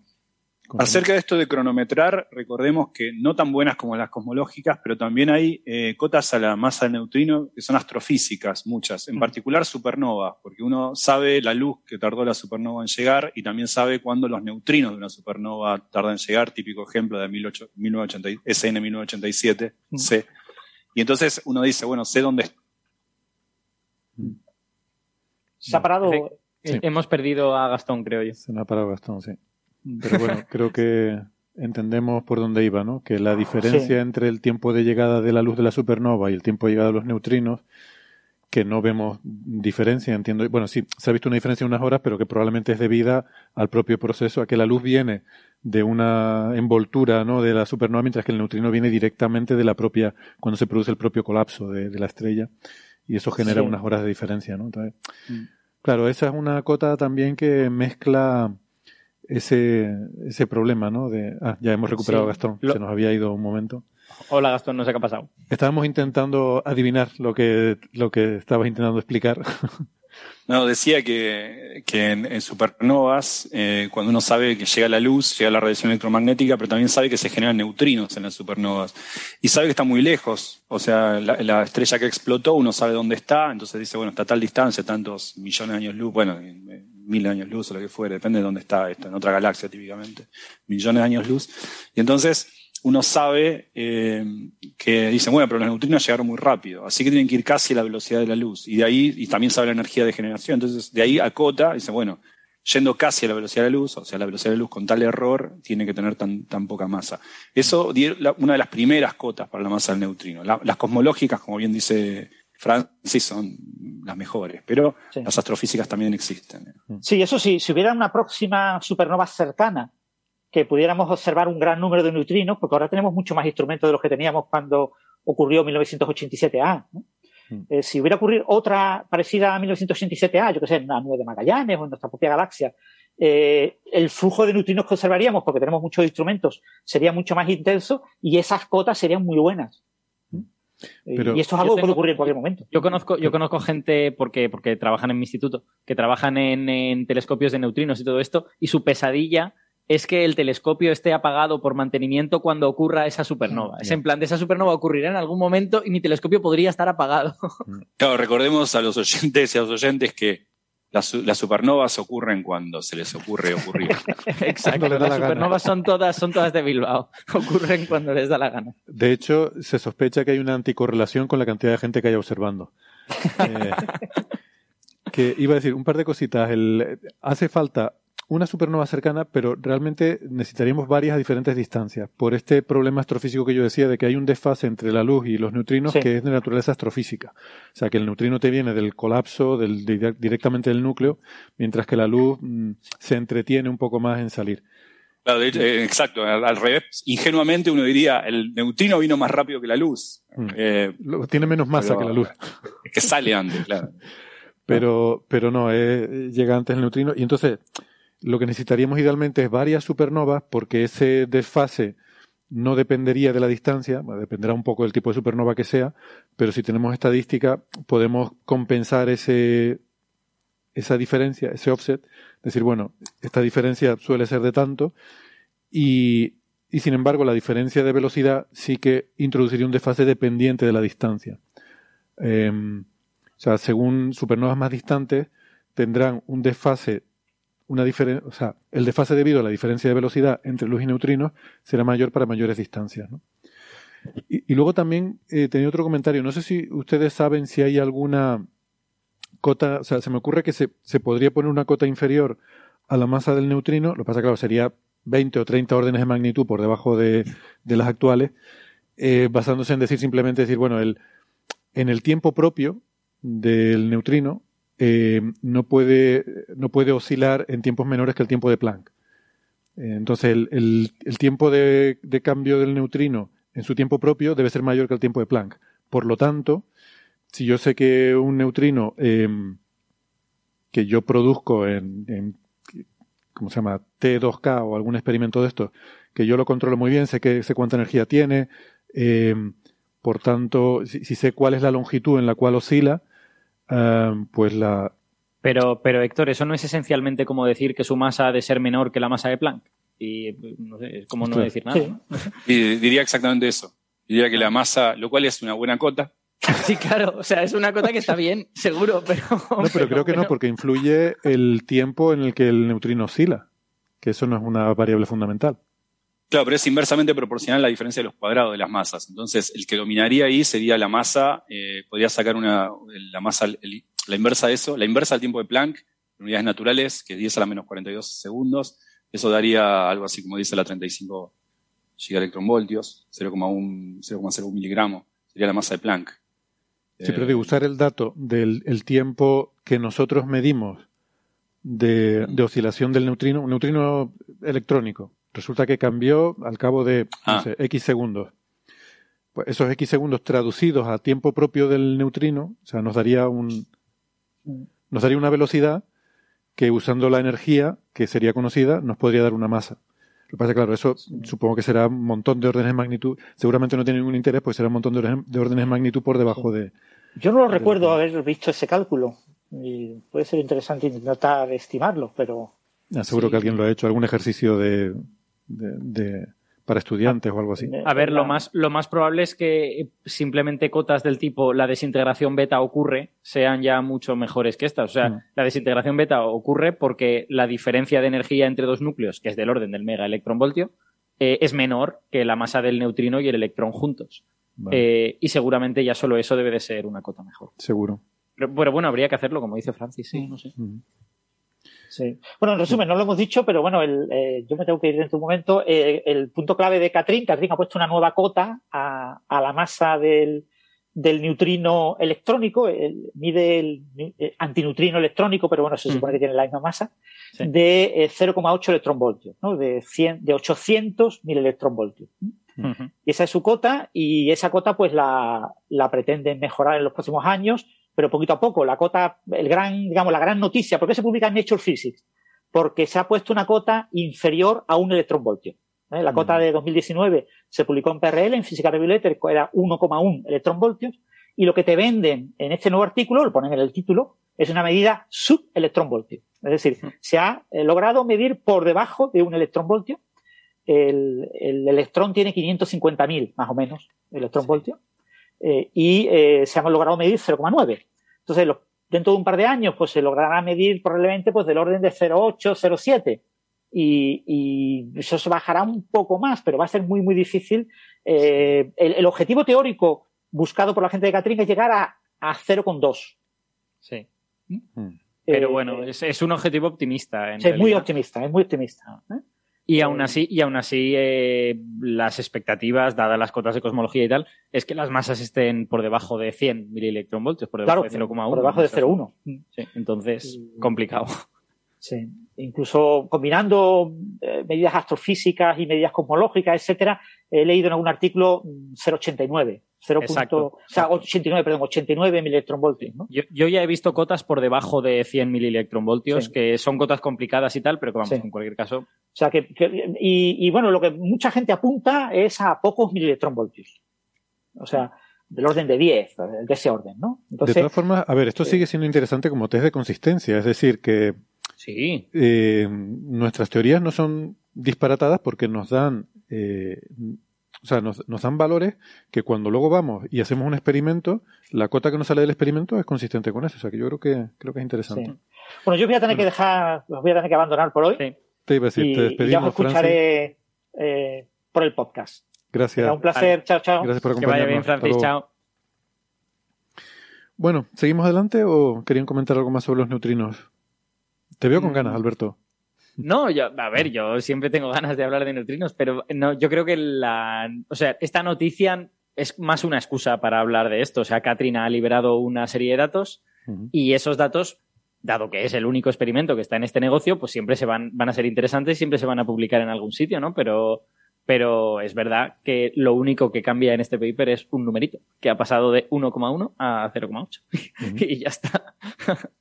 Lo que pasa es que, claro, el, el- el- la propia empresa que el experimento está, está eh, abordando es una empresa épica, ¿no? Es, es la Claro. empresa de voy, voy a medir una de las cosas más pequeñas que hay en la física de partículas a lo bestia. Como utilizando, utilizando una lógica que te la podría explicar un estudiante de primero de carrera, digamos. Y luego una tecnología que es todo lo contrario que eso. Ujú. Muy bien. Bueno, yo insisto en que y no da nada que sea raro, que choque o que entre en conflicto con nada. O sea, con lo cual, No, no, y, y efectivamente si Catherine midiera algo, sería revolucionario, ¿eh? O sea, rodarían cabezas de, de- de modelos de todo tipo, tanto de física de partículas como de cosmología. exactamente.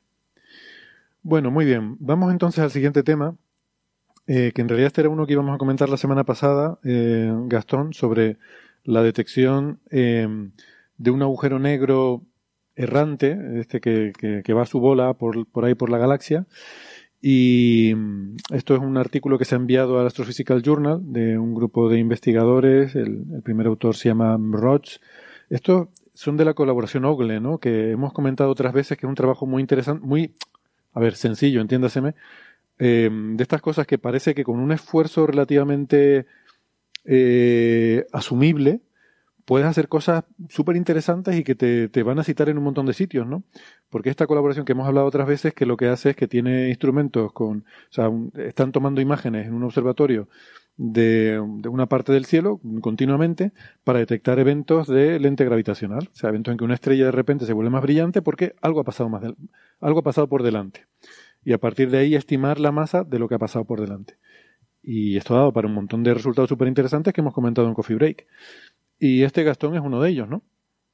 Sí, exacto. Este es uno, es uno de los eventos. Estudiaron, a ver, eh, eh, esto es eh, mirar nuevamente, como en tantos otros eh, descubrimientos, mirar campañas de varios, de varios años de datos. ¿no? En este caso es una colección de datos desde, mil, desde 2011 a 2017. O sea, son seis años de, son en realidad ocho periodos de campaña a lo largo de seis años, para ser más preciso. Son seis años de observación de diferentes grupos de estrellas o- observación de astros, en los cuales eh, cada tanto se ve la magnificación en brillo de uno de ellos.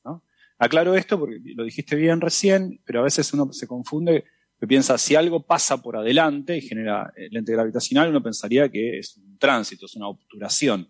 Pero a veces no es así, porque la deflexión de la luz, o sea, el efecto de lente gravitacional, pasa algo por delante de la estrella y eh, la deflexión de los rayos de luz debido al campo gravitacional del astro que pasa por adelante, típicamente un objeto muy compacto como un agujero negro, hace que se magnifique el brillo. Uno ve a la estrella de atrás, no obturada, sino magnificada en brillo, porque eh, focaliza, ese lente gravitacional focaliza el brillo. Entonces, ¿qué pasa? Sí, literal, literalmente es que rayos de luz que no vendrían a la Tierra terminan juntándose terminan viniéndonos eso, con, con, lo que lo vemos más brillante. Entonces, eso magnifica más que aquello que el astro obtura, porque el astro es una cosa muy compacta y casi no, entonces estaban mirando en estas ocho campañas a lo largo de seis años, desde 2011 a 2016, o datos del Hubble, eh, hasta el 2017, estos, estos seis años, datos del Hubble, y vieron diferentes eh, eventos. Por ejemplo, este, eh, de hecho, de este tipo vieron ocho eventos distintos, ocho lentes gravitacionales. ¿no? y le pusieron nombres, qué sé yo, no importan los nombres. En el caso este tiene un nombre gracioso, es MOA 11191, OGLE, por el, por el, es fácil acordarse porque OGLE es el, grupo, 110426, Ese es el nombre, no importa el nombre que se le pone, así como las ondas gravitacionales, le ponen la fecha, GW, esto le ponen una etiqueta a cada evento que vieron. Este evento no es un astro, repito, es el hecho de que cambia el brillo al mirar un astro. Y eh, acá lo que vieron es que una estrella en particular, eh, el brillo sube mucho y ese tránsito dura eh, unos 270 días más o menos. O sea, uno mira, mira que básicamente hay algo que hace que magnifique el brillo y después merma. Entonces uno mira cómo sube el brillo de la estrella durante 270 días se ve más intensa. Recordemos que estos son datos de seis años, ¿no? No es que pasa de vuelta, pasó algo. Y uno viendo la morfología, si es suave ese, ese comenzar a brillar más y, suave ese dejar de brillar más y volver al brillo original, uno puede inferir, y cuánto dura, puede inferir eh, si es verdaderamente algo que pasó por adelante, a qué velocidad pasó. Y lo que vieron en este caso es que lo que pasó por adelante tiene varias peculiaridades. Primero, va a una velocidad bastante rápido, 46 eh, kilómetros por segundo, 45 como algo kilómetros por segundo. No es tan rápido, hay estrellas que van a esa velocidad, de hecho es de esperar que vaya a decenas de kilómetros sobre segundo. Esto es un poquito más rápido. De, hecho, se parece mucho a la dispersión de velocidades típica en, nuestra, en nuestro entorno de la galaxia, que está en torno a 50 kilómetros por segundo. Estas son las diferencias típicas en un sigma de diferencias de velocidad entre estrellas. Exactamente, y esto, este, pero este, por alguna razón esperaban que la, dispersión en esa, en esa región de eso sería de 30 kilómetros sobre segundo, esto está un poco más. Así que lo que piensan es que algo empujó a este astro un poco más, quizá la explosión de supernova que le dio origen a ese astro que pasa por delante de la estrella y produce esta magnificación por efecto gravitacional, el lente gravitacional. Perdona, disculpa, eh, ahora, ahora que dices 30 kilómetros por segundo, ¿es posible que fuera eso? Ahora tengo duda. Eh, igual eran 30 kilómetros por segundo la dispersión de, Creo, que es 30 kilómetros por segundo y este está un poquito más rápido. Pero lo que quiero decir es que es 46 kilómetros sobre segundo. Es, es, del orden de magnitud. No es que es una cosa descomunal que va 10 veces más rápido. Es solamente un 50% más. O sea, 46 a 30. Entonces, está un poquito más rápido que lo que se espera, pero bueno, eso bien puede ser explicado por el kick original de aquella que fuera la supernova que lanzó a este astro eh, por ahí. Ahora, eh, esto es un bólido oscuro que no emite luz en sí mismo, porque, ¿qué puede pasar? Puede, puede ser lo que genera un lente gravitacional cuando pasa por delante de la estrella. Puede ser un, astro compacto, por ejemplo, una estrella de neutrones. Puede ser también otro tipo de estrellas, una enana blanca, no sé. Pueden ser muchas cosas pequeñas. Pero esta no emite nada en sí mismo, típicamente es un agujero negro, y ahora hay otra razón para saber cuándo es un agujero negro, porque se puede, en este caso se puede inferir la masa. Y la masa es muy grande, no puede ser una estrella de neutrones, porque tiene más de 7 masas solares, 7,1 masas solares. Entonces, la idea es de vuelta a 5.000, o sea, eso es 1,58 eh, kiloparsec eh, por 3,30. Es, es 5.100 años luz de acá a 5.100, esto es todavía nuestra galaxia, por supuesto, 5.100 años luz de acá. Hay un astro que pasa entre una estrella y vos, que no, eh, no emiten luz, no lo viste, eh, pero ves la deflexión de la luz que produce magnificación del brillo que sube durante 270 días y baja de vuelta, y por esa morfología de ese tránsito puedes especular con que va a 46 kilómetros sobre segundo. Cuando mirás los parámetros te das cuenta que es un astro compacto de 7,1 masas solares. Es enorme para hacer algo que no sea un agujero negro. Y ese, y no Gastón, tiene. Gastón, una, una pregunta que, que, no sé, estoy, pensando y no sé cómo responderla. Em, en, entiendo que del. Es decir, ¿cómo, ¿cómo deducen la velocidad a la que se mueve? Porque entiendo que para eso hace falta saber si ese bicho está muy cerca de la estrella de fondo o muy cerca de la Tierra, ¿no? O sea, hace falta saber cómo la distancia a la que está. Claro, pero por, eso, no es solamente, no es solamente el periodo de, tránsito, sino también la morfología del aumento de brillo. Ah. Por la morfología del aumento de brillo vos sabés más o menos cuál es la forma de, la magnificación del brillo. De Vale, hecho, en el paper podés ver que está el gráfico del, de la, de la- del bump, que te digo es exactamente un bump, si mirás, está, eh, está, está diagramado ahí. Y de ahí pueden inferir la velocidad y la masa del, del objeto. 7,1 Vale. masas solares eh, a esa distancia aproximadamente. Y, y bueno, eh, entonces lo interesante de esto es que no es la primera vez que hay un claim acerca de la existencia de estos, pero sería una eh, confirmación mucho más fehaciente de la presencia de estos agujeros negros que están vagando solos por la galaxia. Esperamos que haya muchísimos de ellos, millones, de, ciertamente miles de, ellos, pero que están dando vueltas por ahí. Porque los agujeros negros los delata la materia que está cerca de ellos. O sea, un disco de acreción que se vuelve incandescente, los jets que generan microquasars o lo que fuera, o ni hablar de centros galácticos activos donde hay agujeros negros supermasivos, o la órbita de estrellas en torno a ellos, como en el centro de nuestra galaxia, que no es activo, pero hay un aguje- agujero negro supermasivo. Pero siempre es la inferencia de la presencia de los agujeros negros por la materia circundante. Acá no hay materia circundante, pero nosotros sabíamos o esperamos que haya un montón de agujeros negros ahí que no sean acompañados por nada. Típicamente, un sistema binario, una explosión supernova, un runaway black hole que sale cruzando la galaxia solo, pero como no hay materia que lo acompañe, no lo verías nunca. Bueno, no lo verías nunca salvo que pase entre vos y una estrella, magnifique su brillo y puedas detectarlo. Eso parece ser lo que pasó. Eh, había otras mediciones de eh, supuestos candidatos a un agujero negro que pasó por ahí. Un agujero negro errante, llamémoslo. Pero esos eran, por ejemplo, cuando vos veías eh, sistemas binarios que emiten rayos, rayos X, entonces a veces en variaciones sutiles de las velocidades radiales uno podía inferir que podía haber sido el pasaje de un astro cercano. Digamos, esto es la observación de un agujero negro y la estimación de sus parámetros errante eh, por microlensing en nuestra galaxia. O sea, hay agujeros negros dando vueltas por ahí que no los acompaña la materia y como esperábamos que hubiera, pero bueno, se ha visto este, digamos. Eh, fue ahora, fue en enero, a fines de enero, 31 de enero salió el preprint. Eh, no sé si está publicado ya, lo habían mandado a, a Astroparticle Journals, pero salió una reseña, el 7 de febrero vi una reseña en, en Nature, que creo que tuiteé hace poco, sobre este resultado. Pero es muy reciente, el 31 de enero. Sí, de hecho, eh, a ver, estoy, estoy viendo el, el preprint que de- en el archive, que creo que lo, compartiste tú. Eh, efectivamente, la, pone que la versión del borrador es el 1 de febrero, aunque se subió al archive el 31 de enero. Debe ser que hubo una actualización de la versión y, y pone que está enviado a Astrophysical Journal. No sé si hay. Sí, eso, eso decía. Hasta donde yo sé, no, no, no- fue publicado todavía. Lo que sí fue publicado es una reseña el 7 de, fe- de febrero. Una semana después salió una reseña de este resultado en Nature, que, que vi por ahí. Vale. Nature Astronomy, creo.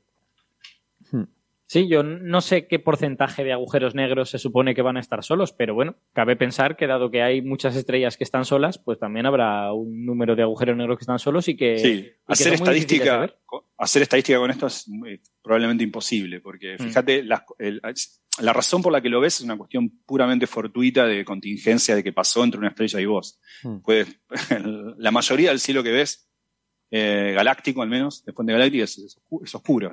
Claro. Por ahí puede haber navegando trazas de estos eh, rogue black holes o agujeros negros errantes. Eh, hay estimaciones sobre cuán abundantes son, pero, pero bueno, va a ser muy Sí, difícil. hacer digamos que si quisieras hacer una búsqueda sistemática, lo que tendrías que hacer es mirar decenas de millones de estrellas durante muchos años, ¿no? Para, para a lo Bueno, mejor encontrarte eh, eh, cuatro o cinco eventos estos. Es lo que esta gente hace. De hecho, encontraron ocho eventos de esta naturaleza. Mm. Lo que pasa es que no en todos ellos la masa es tan grande como para estar seguro que se trata de un agujero negro. Ajá. Porque una estrella de neutrones eh, no tiene siete masas solares, tiene menos, tiene 2, algo masas solares.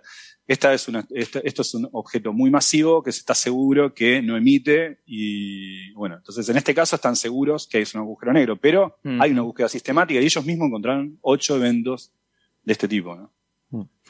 Esto lo que sí te permite es poner cotas. Es decir, si hubiera muchos agujeros negros errantes, los verías pasar con cierta frecuencia en tus datos. Entonces esto te permite acotarlo. Y es importante porque creo que era uno de los objetivos científicos de este proyecto, es acotar esta hipótesis de los machos. O sea, esto al fin y al cabo son lo que en su momento eh, a alguien le debió parecer gracioso llamar los machos, son Sí. una explicación a la materia oscura como objetos compactos. Eh, eh, macho es un acrónimo de Massive eh, Compact Halo Object, ¿no? Objetos Massive Astrophysical. Halo Objects. ¿no? Massive Vale. Astrophysical Compact, Compact Halo Objects. Halo Objects. Vale, no O sabía sea, lo lo de que- astrofísica. Yo pensaba que la A también estaba en Massive. No, me parece Eh, que es pero Astrophysical Compact Halo. Bueno, los machos estos, eh, Es para no hay tantos el- machos. No, eso, eso es lo que este experimento dice. No hay tantos machos como, como, Sí, sí. Como la gente cree. como la gente cree. Em, pero efectivamente, ¿no? Se pueden, se pueden poner cotas. Es decir, si, si evidentemente parte de la materia oscura van a ser pues agujeros negros que estén por ahí sueltos, planetas errantes, eh, digamos materia en forma compactada en objetos eh, oscuros que pueden estar dispersos en el halo de la galaxia, pero eso será una parte, debe ser una parte pequeña de la materia oscura porque si si una fracción significativa de toda la masa de la materia oscura estuviera en forma de estos objetos, pues cartografía o eh, surveys como sí, cartografiados como el de Ogle estaría encontrando montones de ellos y no encuentra Exacto. montones de ellos. Exacto. De hecho, lo la más, para la masa hay una, una cota superior y una, y una cota inferior. No para los machos en general, para los Massive Astrophysical Compact eh, Halo Objects, sino para los que de ellos son agujeros negros. La cota inferior de masa es, eh, es aquellos que ya se hubiesen evaporado en la historia del universo por radiación de Hawking. Y la cota superior, o mejor dicho, relacionado con la abundancia superior, o sea, un, juego entre la abundancia y cuán masivos son, es exactamente la que, la que dice Héctor, que es, habría muchos, muchos efectos de microlensing, más de los que vemos. Bien, em, más cosas. Resulta que em, el otro día, eh, cuando fue en febrero, mm, no, no tengo aquí, vaya, me olvidé apuntarme la fecha, pero vamos. Em, SpaceX, la empresa de Elon Musk, ah, el 3 de febrero, eh, lanzó un conjunto de 49 de sus satélites Starlink am, en un Falcon 9. Ya saben que Starlink es esta mega constelación de no sé por cuántos va el proyecto, pero la idea era poner algo así como 30.000 satélites en órbita baja para proveer eh, una cobertura global de Internet y que tiene contentos a todos los astrónomos y a los aficionados y a mucha otra gente por el impacto que pueda tener sobre el cielo nocturno. ¿no? Lo cierto es que, bueno, ya hemos comentado otras veces, no es eh, SpaceX la única empresa que tiene estas ideas, hay, hay otras, de hecho existen otras megaconstelaciones y mm, bueno, siempre digo que es un problema de regulación más que de... Yo tengo un emprendimiento, necesito un financista millonario porque mi sueldo no me alcanza, que es hacer una gomera del tamaño astronómico y empezar a tirar satélites eh, de estos. Una, No una gomera es como una catapulta con, con algo elástico, un tirachinas, diríamos en España. Eso, ok, perdón, un tirachinas de No, no, no, que, perdón, o sea, se dice de formas distintas en sitios distintos. Sí, porque de- yo no, porque- yo no sabía lo que era, gracias por el... La Una traducción, Alberto. resortera le dicen en México, creo. Sí. Es la Eh, típica cosa que una tiene un nombre onda. diferente cada 100 kilómetros. Ok, exacto, no sé, eh, no sé si hay alguna aplicación, está bien, sí, inter- interesante tener internet. En fin, Pero- eh, aparte de, bueno, de- del tema este, de esta polémica y esta controversia que existe con estos proyectos de megaconstelaciones, eh, a los cuales se quiere sumar Gastón, pues eh, resulta que ahora me toca hacer la broma con tu nombre. No sé yo si a los inversores les va a hacer mucha gracia invertir en un proyecto de un tipo con tu nombre, pero bueno. Resulta que, como decía, el, lanzamiento este de- del 3 de febrero pues fue fallido porque 40 de los 49 satélites eh, eh, fueron destruidos, ¿no? Eh, y esto apareció en algunos medios de comunicación que Alberto le hizo mucha gracia mm, con este titular, ¿no? Eh, que, bueno, no lo he dicho, por, por, eh, por efecto de un evento solar, una, una tormenta solar que produjo una perturbación geomagnética y una perturbación de la atmósfera de la Tierra y, como apareció en varios titulares, una tormenta solar destruye 40 satélites de SpaceX. Es que es, que es, un, es un titular tan disparatado. O sea, quiero decir, ¿quién, quién, ¿quién pone ese titular y no se da cuenta de que la gente lo lee y lo que cree que pasa es que llega la tormenta solar y los satélites hacen ¡pum! y estallan en un trillón de pedazos? O sea, ¿Estás seguro de que no se dan cuenta? Quiero hombre, decir yo que- creo que... yo- ah, que lo han hecho aposta un poco. No, lo sé. Yo, yo veo muchos titulares por ahí que luego, y no solo en ciencia, ¿eh? en política, en sociedad, en muchos ámbitos, que luego cuando lees la noticia dices, ah, era esto. Puede ser, puede, puede que, claro, yo es que quiero pensar que la gente no es idiota y que tiene, y, que quiero decir, y que su único objetivo no es que cliques en el titular, sino en darte una cierta información. Pero, Hombre, el, periodismo ahora mismo es una selva, ¿eh? eh es, un, es, un, problema que lo, digo con cariño a mis amigos periodistas eh, y con solidaridad porque es muy difícil ahora mismo dedicarse al periodismo y poder hacer un buen trabajo. ¿eh? Está muy complicado. Es que, claro, es que la culpa no la tienen los periodistas, los trabajadores del área, la tienen los medios, por lo general, que compelen a los periodistas a trabajar de una forma horrible porque, porque se vuelve encarnizado el trabajo que tienen, no es culpa de los trabajadores. Bueno, yo que conozco periodistas, eh, quiero decir, este es un debate muy, muy complicado y tal, pero que hay trabajadores de a pie que están convencidos de que esto es lo que hay que hacer y, en fin, y que, quiero decir que la humanidad no es rusoniana y todo, todo el mundo es bueno. Quiero decir... Bueno, eh, pues yo, voy a, yo voy a poner el siguiente nivel, ¿no? Porque parece que eh, Gastón ha ido al nivel intermedio los medios, eh, Alberto dice que el, nivel individual también y tal. Yo voy a ir a la sociedad. tal, claro. Que creo que es un problema también de cómo consumimos información, ¿no? Sí. Si quieres, si quieres, a mí siempre me gusta decir que, porque es muy fácil arrearle a los periodistas. Y yo soy el primero que me, que me molesta todo eso. Pero el periodismo tiene un problema que es que no sabe lidiar con Internet. O sea, Internet ha llegado, la gente no se compra periódicos y la publicidad en Internet vale cero en primera aproximación. Entonces, eh, tienen un problema muy grave de descenso de los sueldos, de gente que está extremadamente mal pagada y que tiene todos los incentivos para ponerte un titular horrendo para que tú cliques en él y que todo sea mentira.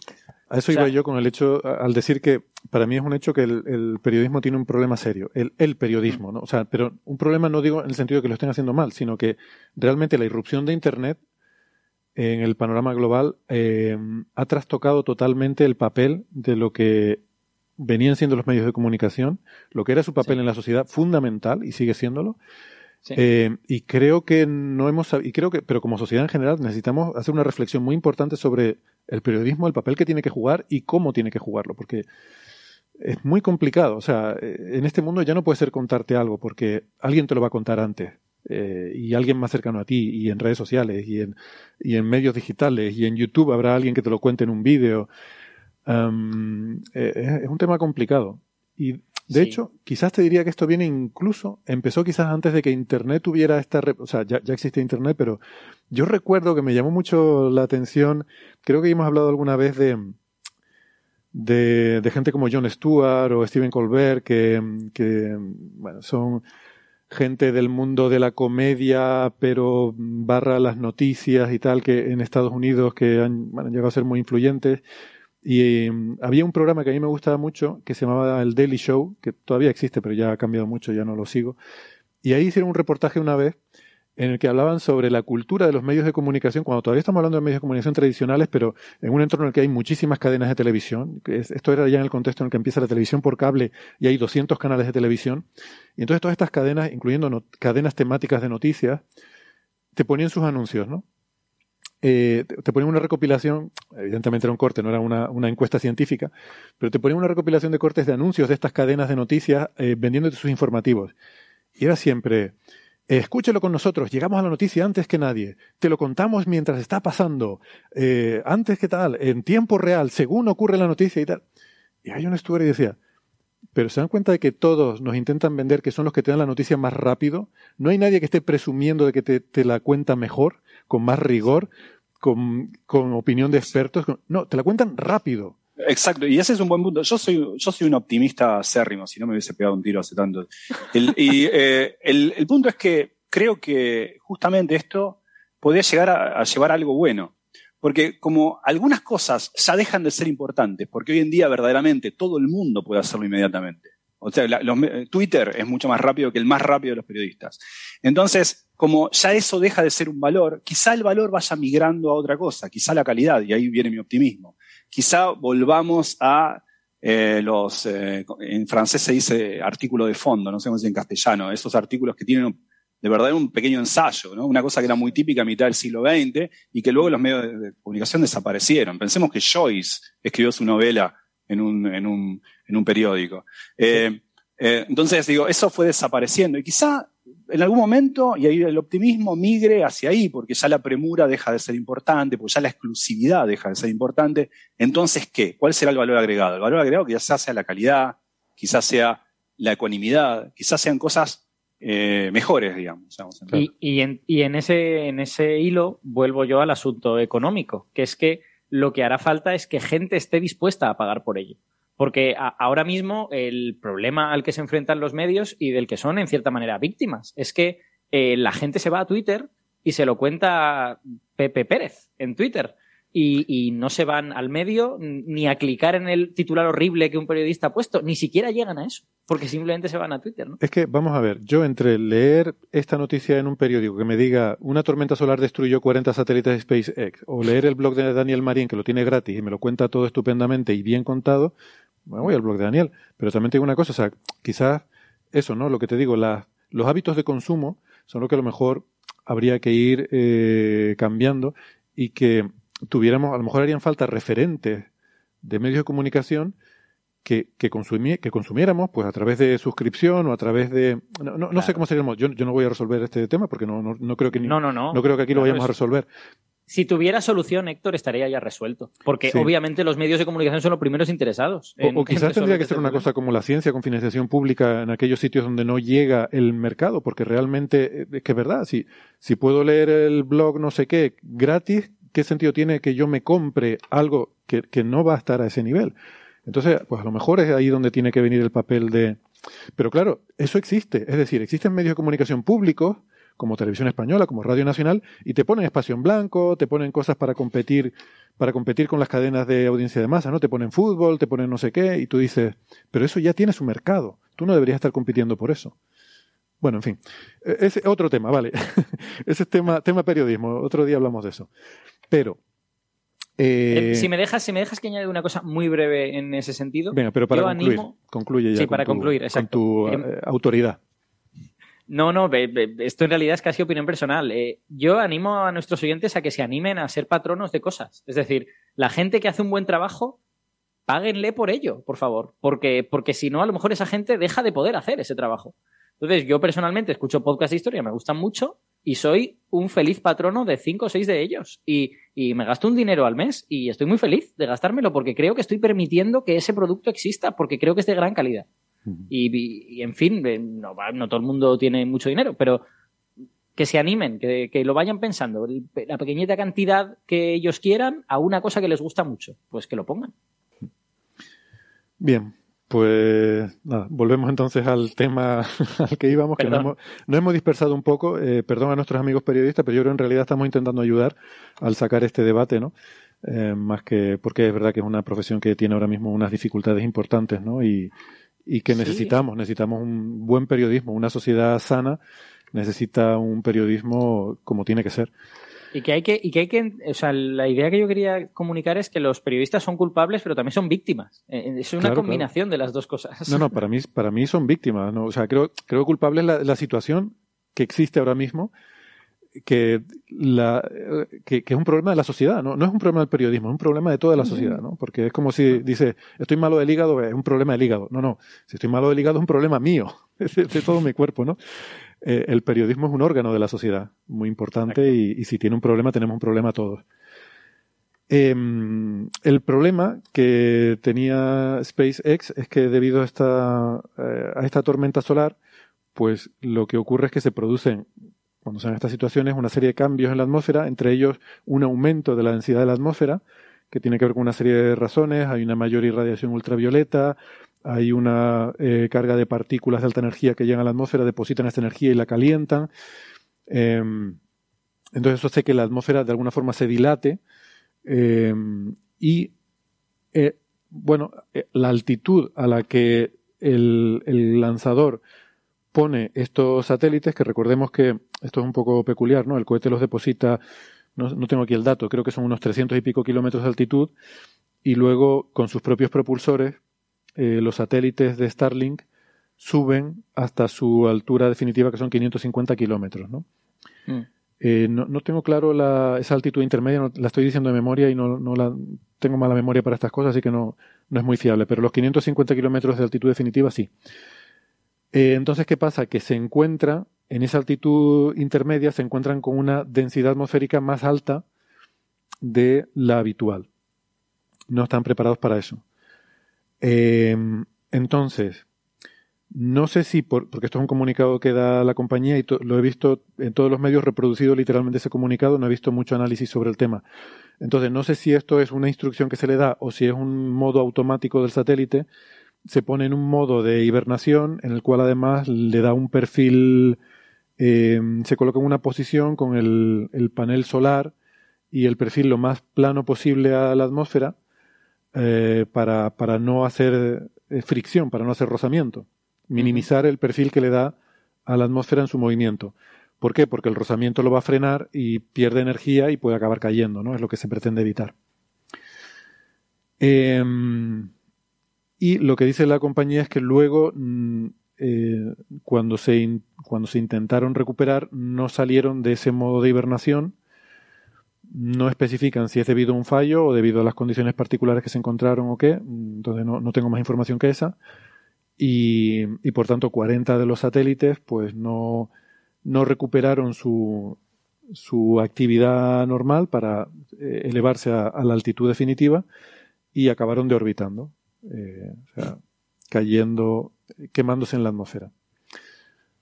Bueno, pues fue un lanzamiento prácticamente perdido. No, no pasa nada, ya tienen 2.000 en órbita, han perdido 40. Pero bueno, es una cosa un poco, una circunstancia un poco curiosa, ¿no? O sea, cuando hay lanzamiento, o sea, lo que da a entender es que no estaba prevista esta situación. Lo cual resulta curioso, ¿no? Que una actividad espacial no tenga en cuenta la meteorología espacial, eh, el space weather. O sea, sé, que se tiene en cuenta la meteorología terrestre para los lanzamientos, pero oye, la meteorología espacial también hay que tenerla en cuenta, ¿no? Claro. quiero decir, no siempre se puede saber eh, que te va a llegar este tipo de fenómenos, ¿no? Pero yo entiendo que con dos o tres días de antelación sí que se sabe, ¿no? Casi siempre. Bueno, con dos o tres días puedes ver eh, la, eh, la, erupción en el Sol. Y luego, cuando pasa por el punto de la gran L1, ahí sí que tenemos observatorios que miden flujo de partículas y otra serie de cosas. Pero eso te da unas horas de margen. Yo no sé si con unas horas, unas horas puede ser poco, claro, porque puedes haber hecho ya el lanzamiento, digamos. Sí, sí. Entonces, yo sé que la, la, intensidad de la tormenta geomagnética no es fácil de predecir hasta, hasta que prácticamente llega a la Tierra por el tema de que el acoplamiento del campo magnético del material que viene del Sol con el de la magnetosfera terrestre es lo que es clave. Y eso es difícil de predecir porque la geometría no la solemos conocer bien. Sí, no se puede observar fácilmente a distancia, digamos, ¿no? es material que no emite suficiente para que lo veas. Claro, eh, no, puedes medir fácilmente el campo magnético. Pero mm. entiendo que aquí lo importante es, por una parte, bueno, claro, la radiación ultravioleta es instantánea, y por otra parte, el flujo de partículas, bueno, yo creo que sí es más sencillo de predecir. Yo creo que eso sí queda de predicciones. Pero no lo sé. Claro, hmm. yo supongo que si utilizaran las observaciones solares como una especie de alerta temprana, eh, sucedería que en muchas ocasiones verías un estallido en el Sol que no da lugar a una tormenta geomagnética apreciable en la Tierra. Entonces habrías paralizado tu lanzamiento para nada, entre comillas, ¿no? Claro. Bueno, habría, el, coste, el coste de las falsas alarmas igual sería mayor que el coste de esta pérdida de 40 satélites de la que hablamos ahora, ¿no?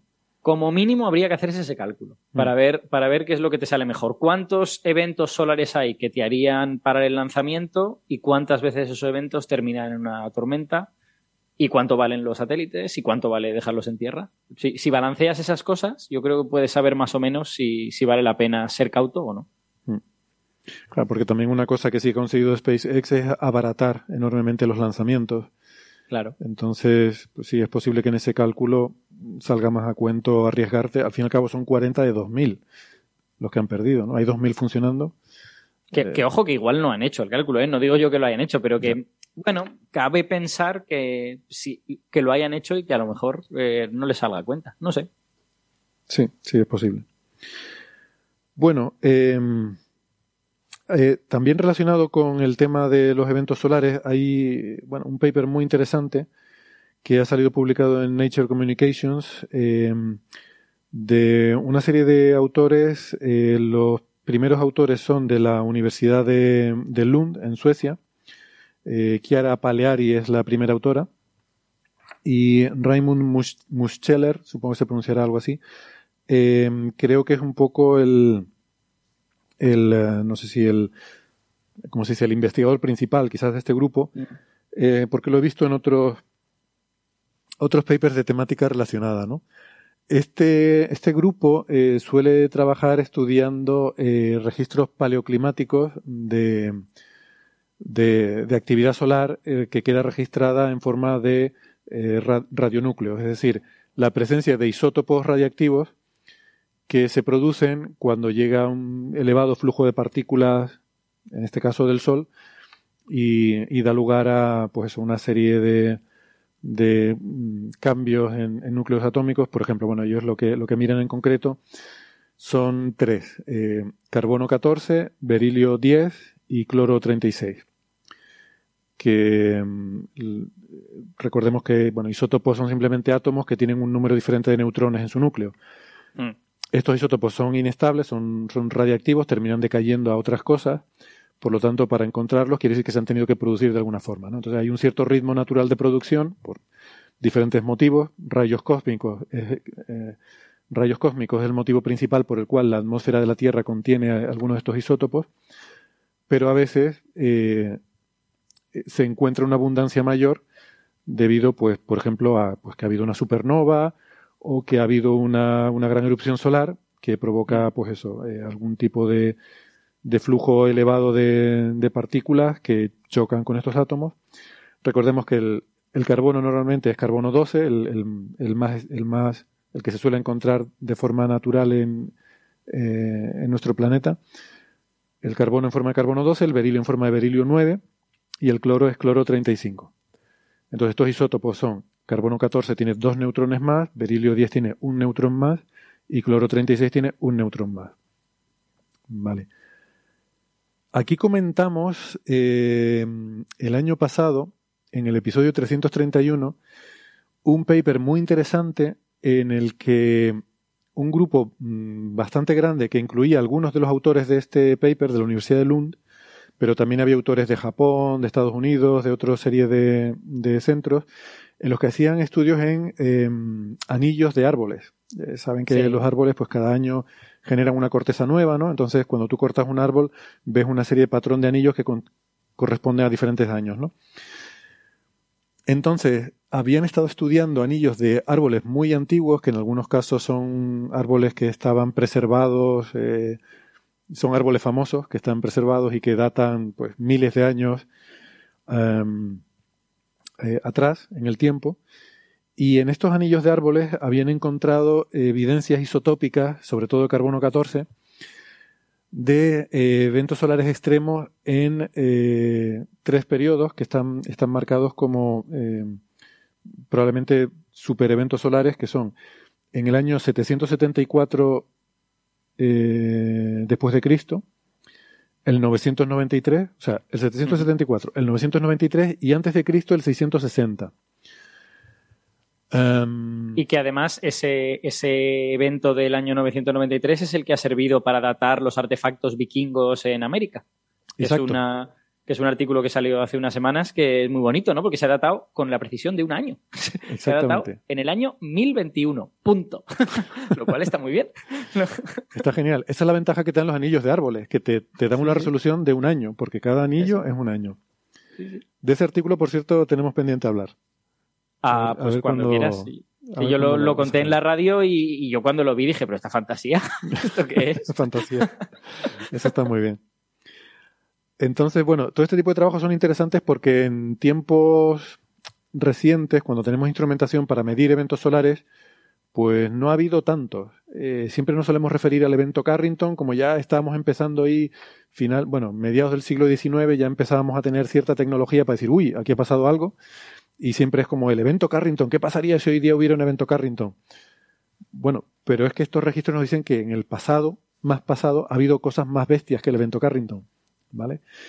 Entonces es importante, primero, por tener estadística de cada cuánto ocurren estas cosas, porque no tenemos ni idea, y, y también por saber cuánto de bestias puede llegar a ser. Porque siempre estamos pensando en el evento Carrington como el sumum de una gran supertormenta solar, pero es que estos tres que he dicho son más potentes ¿no? que el evento Carrington. Creo que de hecho el, el de 774. Ah, y por cierto, Y esto me trae la última vez que hablamos de esto en este episodio, el episodio 331, mi teoría de que estos eventos ocurren en años en el que los dos primeros dígitos son el mismo. ¿Eh? Ojo, 774, 993 y 660. Ahí hay un patrón. No se diga más. I am a string theorist. Enough. lo, lo, lo, fabulosa de esa teoría es que el evento del año 660 y pico antes de Cristo tuvo lugar antes incluso de que se diseñara ese calendario, lo cual pues demuestra que es un calendario natural. Puede que el calendario cristiano sea el calendario de Planck o algo por el estilo. De Socas, de Socas, de Socas Conjecture para mí. Pues oye, eh, efectivamente, Alberto, eso que has dicho es muy interesante y refuerza la idea de que del, del papel eh, de, de, Jesucristo como realmente una, una figura importante en, en, la creación del universo, porque esto no puede ser casualidad. Es la historia de la física. Esto no puede ser casualidad. Bueno, pues aquí estos autores ahora se descuelgan con otro evento mm, muy anterior que rompe con esta teoría, con lo cual yo no me creo nada de esto. O sea, esto que voy a contar no me lo creo. Porque este evento ellos lo sitúan en el año 9125. O sea, ahora nos hemos ido 10 veces más atrás en el tiempo. Eh, Ojo, pequeña, pequeña precisión, es en 9125 antes de 1950. Perdón, sí, antes del presente, sí. Sí, en lo que se llama before present, que no es el present, es el año 1950. sí, esto lo hemos comentado alguna vez también, que es gracioso, ¿no? Cuando se habla de BP, es before present, no British Petroleum, before present, donde present es 1950, efectivamente. Exacto. O sea que es el año en el calendario cristiano, es el 7176 antes de Cristo. Vale, yo, yo creo que debe haber algún error en esto. Voy a mirarle las barras de error porque esto claramente no cumple con la conjetura de Socas. Eh, y es que encima el 7100 y pico está muy lejos del 7700 y pico. Está muy lejos, sí, sí. Uh, pero bueno, habría que ver las barras de error, ¿eh? porque hay cierta discusión de 50 años arriba abajo. Pasa que con 50 años no lo arreglamos. Necesitamos como 500 por lo menos. Pero... Exacto. Pero bueno. Bueno, tonterías aparte, eh, esto es súper interesante. ¿Qué hacen en este trabajo? Pues en vez de mirar anillos de árboles, van a eh, cores de hielo. Eh, saben que en la Antártida y en Groenlandia hay estos estudios que se hacen donde se taladra un, cilindro de hielo de no sé si son 20 centímetros de diámetro o algo así, una cosa relativamente estrecho, pero con, pues no sé, un kilómetro de profundidad, de, de ese orden. ¿no? No, no sé las medidas exactas, pero de, ese orden estamos hablando. Y claro, ese hielo, eh, pues tiene diferentes, diferentes alturas en ese cilindro de hielo, corresponden a diferentes épocas. Eh, y eso está bastante bien datado y, y, se utilizan para muchísimas cosas, porque, claro, dentro de este hielo quedan atrapadas burbujitas de aire. Entonces tú, analizando el contenido de estas burbujitas, de, o sea, este, esto es aire de hace, pues, potencialmente hasta un millón de años, que te puedes ir a analizar. O sea, tú puedes coger aire de hace un millón de años, eh, estas pequeñas burbujitas, ¿no? No, el, el récord eh, se estableció hace unos meses, yo creo que en casi dos millones de años. Es, una, es una barbaridad. O sea, se, y, y eso es casi ya el límite. O sea, quiero decir, eh, se hubo de sacar de un sitio muy particular de la Antártida donde se llegaba a esa profundidad y a esa, y a esa antigüedad. Sí, siempre pienso. Hay, hay, algo parecido que en lugar de usar hielo o árbol o cosas así, usa botellas de vino y no es un chiste. Eh, una vez tuiteé sobre eso, sobre cómo datar vinos antiguos en función de cómo había cambiado la atmósfera luego de la era nuclear. Si habían sido embotellados antes o después. Lo voy a, lo voy a, lo voy a retuitear después porque eh, puede ser, eh, en este caso no es hielo, no es, eh, sino botellas de vino. Interesante cómo uno puede hacer geología atmosférica eh, mientras eh, se toma un... Piensa, piensa para, para desmitificar un poco los artefactos humanos que los geólogos del futuro harán geología usando plástico. O sea, que quiero mm. decir, eh, se va a hacer mm. geología con todo tipo de marranadas que hemos hecho nosotros, ¿por qué no con el vino? No, digo que esta fue la excusa de Gastón cuando le pasó a la universidad una factura por 50 botellas de vino de 1950, ¿no? eh, el tema de, claro, yo cuando digo todos estos números, mm, que hablo así además titubeando, eh, quédense que, que, son órdenes de magnitud. O sea, yo he dicho un millón de años y como ha dicho Alberto, pues dos millones de años. Vale, para mí un millón de años, dos millones de años, una barbaridad. Sí, de hecho, en, si quieren los oyentes tener una, una, estimación de cómo de grandes son estos testigos, para sacar este hielo de millones de años es cuando te has de ir a lo mejor a un kilómetro o más de un kilómetro de profundidad. Igual este de 9.000 años de antigüedad, pues no sé cuánto será, pero igual es 20 metros de profundidad. O...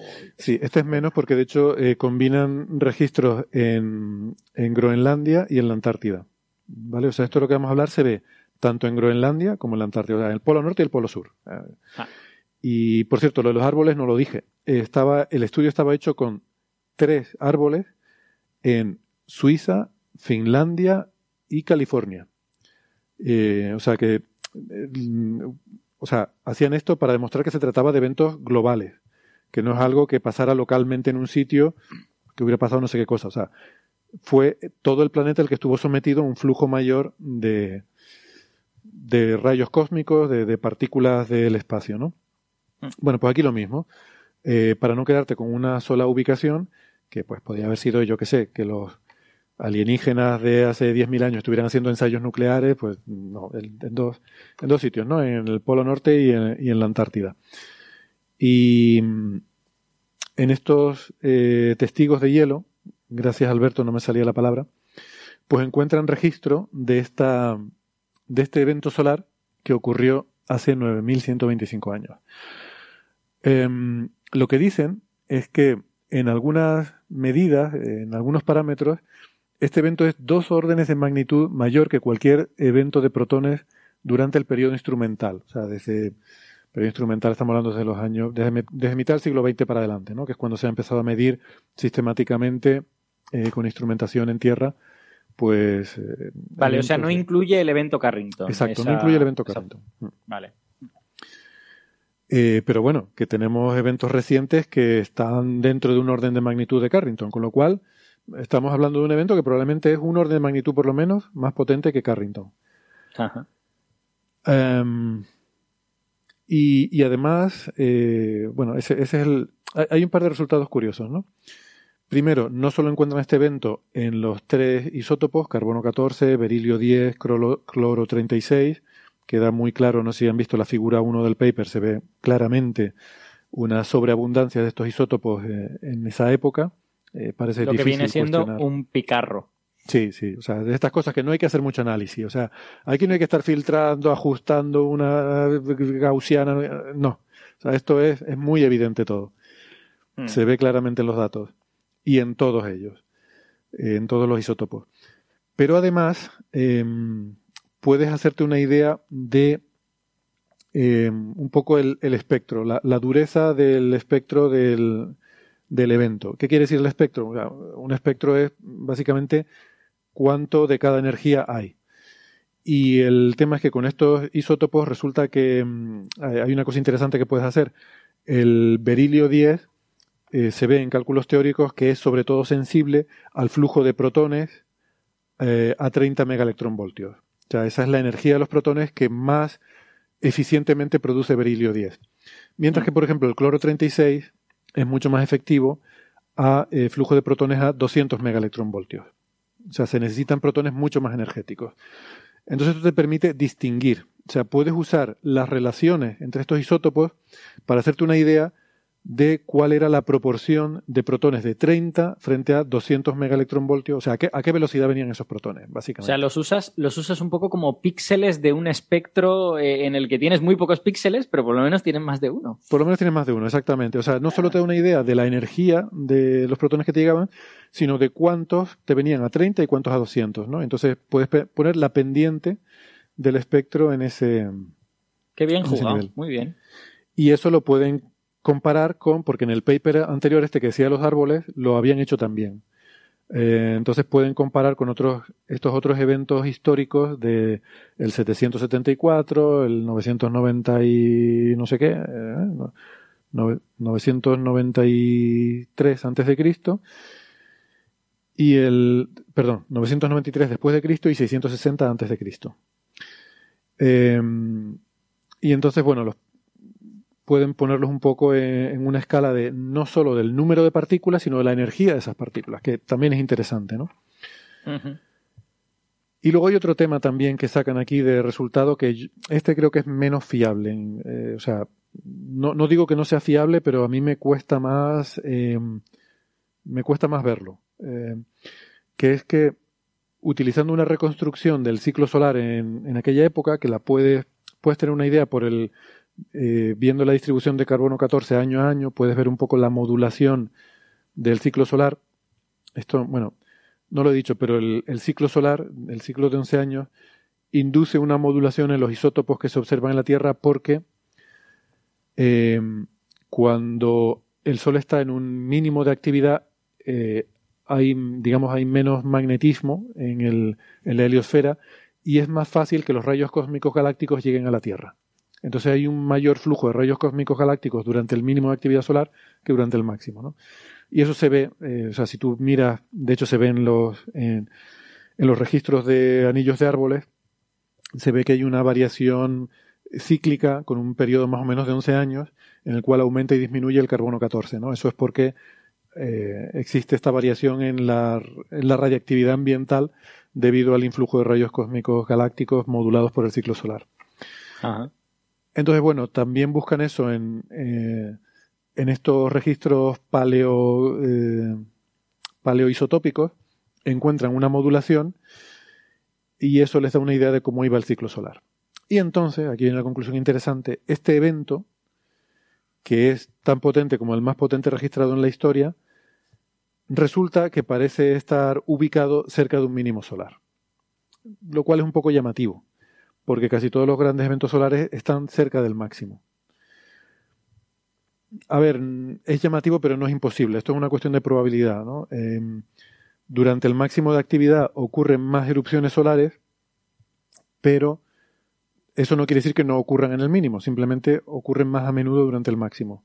Entonces no es imposible que ocurra durante el mínimo, pero es cuando menos, bueno, chocante, ¿no? Porque tenemos poco, poca estadística de estos eventos tan extremos y que uno de ellos, pues, haya tenido lugar cerca de un mínimo, pues, bueno. mm, Sí, precisamente porque tenemos poca estadística y los conocemos poco, eh, no sé si eh, estoy haciendo una, una especulación un poco cuñada. Eh, no cabría pensar que a lo mejor se producen por algún tipo de fenómeno un poco extraño que quizá ocurre más fácilmente en el mínimo. Pues, quiero decir, claro, como no los em- vemos habitualmente, vemos muy pocos, pues no sé.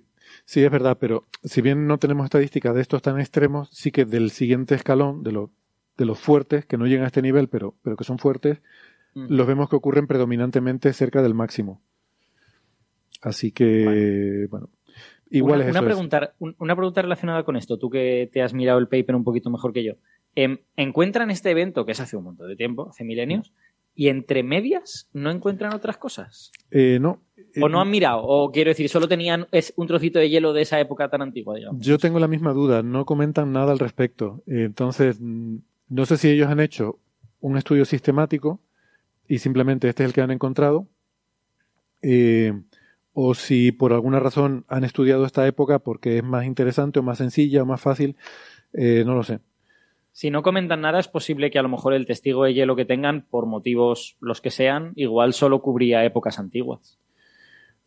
Sí, es posible, o, que quizás haya muestras de, de la atmósfera ya en, eh, digamos, extraídas, eh, porque no, no dicen cómo es el proceso por el cual se extraen esas burbujitas de aire y demás. Es posible que ya haya archivada eh, por parte de los geólogos que trabajan con estas cosas una serie de muestras de la atmósfera y que, pues de las muestras que hay, esta sea la que hayan cogido. No, no lo sé. O sea, no dicen en ningún sitio que hayan hecho un estudio sistemático año a año y hayan encontrado este evento, ¿no? Con lo cual no queda claro estadísticamente cómo repartir esto. eh, Sobre todo porque es peculiar. eh, quiero decir, el, el tener un evento en el 993, otro en el 774, creo que era, y otro en el 600 y pico antes de Cristo, dirías, bueno, pues un evento de estos cada cierto número de siglos. Y sin embargo, este te aparece como milenios atrás, ¿no? Sí. Eh, es un salto como grande. exactamente. Hay un factor 10 de salto, ¿no? Entre, o, o, bueno, casi, casi más, bastante más de 10, porque estamos hablando de, de unos pocos siglos a, a irte 9.000 años para atrás, ¿no? ¿Cómo, cómo eh, computan en el ranking los eventos estos del 774 y el 993? ¿So- ¿Son más débiles que este o están en ese orden de magnitud? Eh, de esos tres, el, el más potente es el del 774, si no recuerdo mal, y este es comparable a ese. Vale. O sea que, que es de los más potentes que tenemos registrados. Sí, pero comparable a ese, el del 993 no es tan potente, pero puede ser un factor 3 menos. O sea, es, en realidad está más o menos en el orden de magnitud. Exacto, está en, el orden, de magnitud, sí. Es peculiar. Tienes una especie de clustering aquí en, los, en el primer milenio después de Cristo y luego te encuentras uno y otro un montón de milenios. Claro, puede haber un efecto de selección en esto, en el sentido de que este clustering de tres están sacados en árboles, que quizás sea más fácil de estudiar, y entonces en el registro al que te llegan los árboles puedes sacar estos y sin embargo el otro ya te vas al, al, registro del hielo y a lo mejor en el testigo de hielo es más difícil, eh, porque a lo mejor es más difícil muestrear, a lo mejor no puedes ir año a año, sino que a lo mejor hay de todo este cacho de hielo te saca una burbujita. Ah, pues mira, esta burbujita resulta que era de tal época. Sí, eso, eso también puede ser, porque claro, si el, imagínate que tú tienes el testigo de hielo y si el sampleo de las burbujitas, o sea, tú al final vas a partir en rodajas ese, ese testigo de hielo. Supongo que lo fundirás y sacarás de ahí la atmósfera o algo así. Claro, si las rodajas son demasiado gruesas, igual eso te cubre un siglo entero o, o 200 años o algo así. Y a lo mejor no es fácil hacer las rodajas finas o no hay suficiente material si haces las rodajas muy finas. Yo qué sé, puede haber Puede haber ahí todo tipo de cosas. Y que claro, igual tampoco hay un tampoco hay un mapeado lineal de tiempo a eh, altura en el testigo de hielo. Es decir, es posible que, hmm. que haya épocas, porque claro, esto al fin y al cabo, pues es, hielo que se va acumulando, ¿no? Entonces, si ha habido una época en la que no ha habido variación en el espesor del hielo, pues, pues, pues ahí no tienes, tienes mezclado todo ese aire de muchas épocas, ¿no? Tendrás más sensibilidad en aquellos momentos en los que ha habido un crecimiento más rápido de la capa de hielo. Sí, y ahí hay, bueno, hay todo tipo de movidas del tipo que en esto de los testigos de hielo es importante elegir bien la zona para que no se produzcan este tipo de, cosas, ¿no? Que sea una zona climáticamente estable en la que no vayas a tener de repente un verano súper cálido que te va a fundir todo el hielo de ese invierno y te va a borrar todo el, todo el registro de ese invierno. O sea que hay, bueno, hay todo tipo de detalles con los que se han de pelear los geólogos. Exacto. Entonces, no sé, a mí todo este tipo de trabajo me parecen súper interesantes porque es una forma de intentar entender eh, la evolución histórica, ¿no? O, estos eventos extremos solares que han ocurrido a lo largo de la historia, eh, porque claro, tenemos muy poquita, eh, un periodo de tiempo muy, muy escaso de registro con instrumentación, como para hacernos una idea de, es que para empezar no sabemos ni con qué frecuencia ocurren los eventos mm. Carrington. Hay estimaciones que dicen que el próximo será en 50 años o en 500. Entonces, claramente no tenemos ni idea. Y ahora estamos en una época en la que estamos identificando ahí puntualmente, vamos descubriendo, uy, aquí hay uno, aquí hay otro. Lo ideal sería llegar a un momento en el que podamos empezar a tener una cierta sistematicidad en esto, ¿no? Y poder tener estadística y poder decir, bueno, cada cierto tiempo ocurren, sigue una ley de potencia o no, yo qué sé. Eh, yo creo que eso es el futuro de este tipo de investigación, me parece súper interesante.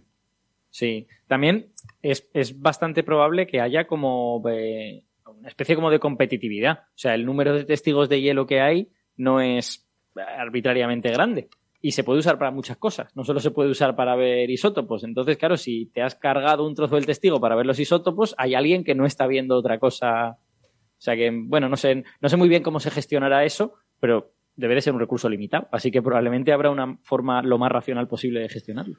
Claro, claro, sí. Eso, por eso digo que no tengo ni idea de cómo se usan estos, estos testigos de hielo, ¿no? Y si se destruye cada vez que, o, puedes de alguna forma extraer tu burbujita, pero de alguna forma preservar el resto y que otro día otro pueda extraer otra burbujita y hacer otro tipo de análisis. Hombre, siempre puedes ir y taladrar otro cacho, pero claro, eso debe ser carísimo. Sí, exacto. Eso no se hace, o sea, quiero decir, se hace, pero no se hace de forma regular. Se suele trabajar con lo que te has llevado en temporadas anteriores. Sí, creo que hay unos pocos, porque aquí los llaman con nombre propio. O sea, mm. el testigo de Groenlandia, no sé qué.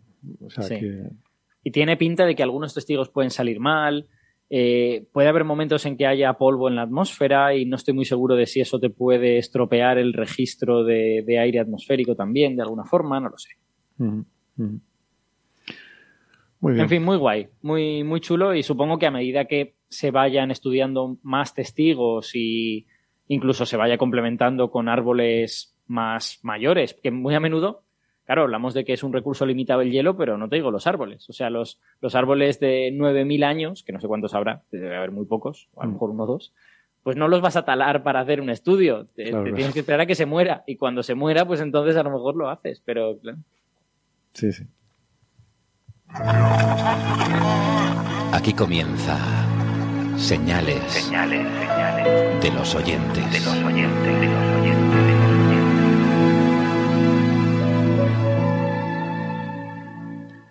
Bueno, pues vamos a ver si tenemos alguna preguntita aquí en el chat de, YouTube. Em, veo una de Zebra que pregunta si alguna erupción volcánica grande no aumenta el carbono 14. Em, pues no, la- es totalmente al revés. Lo diluye. Porque lo que hace es sacar carbono del interior de la Tierra, que es todo 12. Claro. Entonces, cuando se produce una, una, una erupción volcánica, lo que haces es eh, disminuir la cantidad de carbono 14. Sí, a diferencia de una bomba atómica. Eh, Eh, Claro, entiendo. Bueno, la, la bomba atómica debe tener muchas otras consecuencias, pero debe de enriquecer en isótopos raros, Ah. digamos. El, de todas formas, eh, para a nivel de estos estudios creo que no sería relevante porque, bueno, aquí se miran otra serie de isótopos que en principio no tendrían por qué tener ninguna relación con la, eh, con la vulcanología, ¿no? Con la actividad volcánica, como este berilio 10 o cloro 36, que Mm. no, no, no se verían afectados, ¿no? Y eh, una Bueno, el erupción- cloro, el cloro no lo sé, habría que verlo, porque cloro en el interior de la Tierra sí que puede que haya algo. El berilio debe de haber poquito, creo yo. Mm. Bueno, no sé. eso. Pero vamos, no tendría vamos a cuñadear con la geología, que luego se nos enfada la geoinquisición. Hombre, cuñadamos con todo, no va, no va a ser menos la, la geología. Eh, digo que est- estos son eventos que se registran en un año, eh, ¿vale? O sea, que son, que son algo puntual y en todo el planeta. Am, no sé, tendrías que tener una erupción muy, muy grande para afectar la proporción en todo el planeta. Claro, necesitas una erupción grande, pero piensa que las erupciones grandes eh, dispersan material de forma muy eficiente, porque llegan a altas capas de la atmósfera y se dispersa de forma global. Pero vamos, ha de ser una erupción razonablemente grande, claro, si es un- una cosa pequeñita, pues no. Bueno, Tengo aquí una pregunta sobre neutrinos, si me dejas que Venga. la plantee. sácala. Pregunta Exospace, eh, ¿cómo se conserva la energía de los neutrinos si su masa oscila con el paso del tiempo? Dice, claro, eh, eh, entiendo lo que está preguntando, pero está equivocándose en su, en su assumption, ¿vale? Eh, bueno, él luego propone pues, posibles soluciones. ¿Cambian de velocidad al moverse? ¿Se divide el más masivo? No, la, la energía se conserva y es porque la masa no está cambiando con el tiempo. Lo que, cambia, lo que cambia con el tiempo es la forma de interaccionar de los neutrinos, lo que llamamos el sabor. Es decir, tú generas un neutrino con una forma de interaccionar definida y una energía definida, pero la masa está indefinida, lo cual quiere decir que cada una de las componentes del neutrino que sí tienen la masa definida se mueve a una velocidad distinta. ¿Vale? Exacto, no, no eh, exactamente. Es, es, es, es como raro de, de- de entender, pero eh, Sí. quien sabe mecánica cuántica no le sorprendería mucho porque se puede explicar rápidamente, pero esas cosas pasan en mecánica cuántica con los observables, ¿no? No necesariamente todo observable está definido. Hmm. Un neutrino con una masa determinada existe, pero ese neutrino no será ni muónico, ni tauónico, ni electrónico, será una combinación lineal de los tres. Hmm. Y así la contraparte, lo recíproco a veces es, ¿un neutrino electrónico existe? Sí, pero ¿qué masa tiene? No está definida la masa. Eso Tiene es. una combinación lineal de las tres, no una si se lo- mezcla. Y, y si se lo quieren imaginar, eh, que lo, que lo imaginen como que el neutrino electrónico es una mezcla, es una, es una eh, como, eh, como una mezcla de un licor, ¿vale? en la que tú has puesto los tres neutrinos de masas diferentes en proporciones distintas y al mezclarlos de esa manera, chan, te sale un neutrino electrónico, ¿vale? Entonces, ese neutrino electrónico sale con una energía definida. La energía se conserva, no estamos cargándonos eso. ¿Qué, ¿Cuál es la consecuencia evidente de esto? Pues que cada una de esas tres componentes del neutrino, que sí tienen masa definida, la que tiene la masa más grande va a ir un poco más lenta, la que tiene la masa más pequeña va a ir un poco más rápida. Así que cuando tú hagas correr ese neutrino electrónico, las tres componentes se van a desfasar en el espacio. Va a haber una que se va a adelantar. Y, de hecho, cuando eso ocurre por completo, cuando quedan completamente desfasadas, las oscilaciones eh, acaban. porque, porque las oscilaciones solo ocurren mientras están las tres componentes mezcladas. Que como las diferencias de velocidad no son gigantescas, ocurre en, distancias bastante grandes, como mínimo de miles de kilómetros, ¿no? Em, entonces, esta pregunta tiene mucha amiga, es muy interesante, porque efectivamente uno tiene que entender bien qué es el neutrino que se ha generado, darse cuenta de que sí, efectivamente, tiene una energía definida, pero al ser ese neutrino una combinación de tres, esos tres que también tienen esa misma energía, lo que tienen es velocidades distintas. Y la oscilación solo ocurre mientras los tres están solapados. Pero a medida que se mueven, se van desolapando. Y en un Una pregunta, dado-. ¿y esos tres neutrinos son electrónico, muónico y tau? No, estoy cuando hablo de los tres pienso en las tres masas. Pienso Tres en el masas. neutrino. O sea, un el- neutrino electrónico tiene una combinación de tres masas, pero no son, es. no son tres neutrinos. Exacto. No, Dicho o sea- en términos técnicos, el autoestado, el, el autoestado de sabor no es, de sabor leptónico, no es el autoestado de, de masa. em, voy. eh, hay O tres sea que si neutrinos, defino, ¿vale? si Voy a defino, perdona, si defino el sabor, quiero decir, yo he generado un neutrino electrónico, porque mi reacción produce un neutrino electrónico. Ese, Ese- no tiene una masa definida. Ese tiene una masa definida.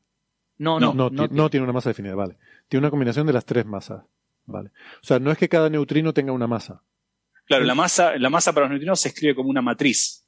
Mm. Y el vector en el espacio de neutrinos, tres neutrinos, que es autovector de la matriz de masa, no es autovector de la matriz de sabor. Vale. O el autovector Es que- de sabor no tiene, no, no, no es autovector de la matriz de masa. Sí. Es que la frase que has usado, Héctor, es. ah, parece que tiene sentido, pero es una frase difícil. No, corrígeme, O sea, dices- corrígeme. Sí. Dices, eh, el neutrino. eh, O sea, el que tiene una masa no es un neutrino. Sí, sí que es un neutrino, pero es un neutrino eh, autoestado de masa. No es un. Es un neutrino que no sabes cómo interacciona. Vale, que vale. tiene una combinación de las tres interacciones. Vale, pero yo, yo lo quiero tres- visualizar al Espera revés. un momento, un momentín, un momentín. Hay tres neutrinos. Por lo tanto, hay tres interacciones y hay tres masas. El Mm. problema es que esas, esos dos parejas de tres no coinciden. No están, eso sí, ya te entiendo. Están, están, están eh, mezcladas. ¿vale? Vale, pero por eso pero digo, pero o sea, como el- hay tres neutrinos, hay tres masas y hay tres interacciones. Eso está claro. Exacto. O sea, si yo digo el neutrino electrónico, porque insisto, vuelvo al ejemplo. Yo genero un neutrino y lo genero el, el electrónico. Hmm. Tiene una combinación de tres masas. Sí, así Vale. es. Y si fuese una. eh, Y, y tiene que ser tres porque el número de neutrinos es tres. Vale. Lo que pasa Y es se que. van a desfasar, ¿no? Se, se van a ir desfasando. O sea, que llegará un momento cuando yo lo vaya a detectar que hay una cierta probabilidad de que detecte uno, el otro o el otro. Quiere decir que hay una cierta probabilidad de que lo detecte ahora, más adelante o después, según cuál sea el que me llegue al detector. Sí, lo que pasa es que yo nunca he visto un experimento diseñado para ser sensible a esas diferencias. Y no me he hecho el numerito, eh, con lo que no sé exactamente en qué distancias ocurrirían, pero sospecho que son distancias gigantescas. Ya, pero neces- como experimento mental, en el sentido de que conceptualmente, o sea, me, me vuela la cabeza que eso pueda ocurrir.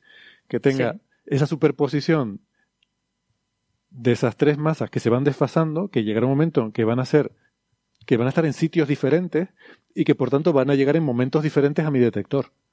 Sí, es que claro, es lo que tiene que la mecánica cuántica tenga cosas no locales. Claro. Pero entonces, cuando sí. yo digo que tengo la probabilidad de detectar el estado A, B o C, lo que quiero decir es que voy a detectarlo en un momento, en el siguiente o en el siguiente. Bueno, que eso no lo había pensado nunca. Claro, todo depende de lo que estés midiendo. Quiero decir, si tú tuvieses un aparato que te mide la masa del neutrino, eso sería exactamente así. Porque efectivamente te iba a llegar primero el neutrino más ligero, luego el intermedio y después el más pesado.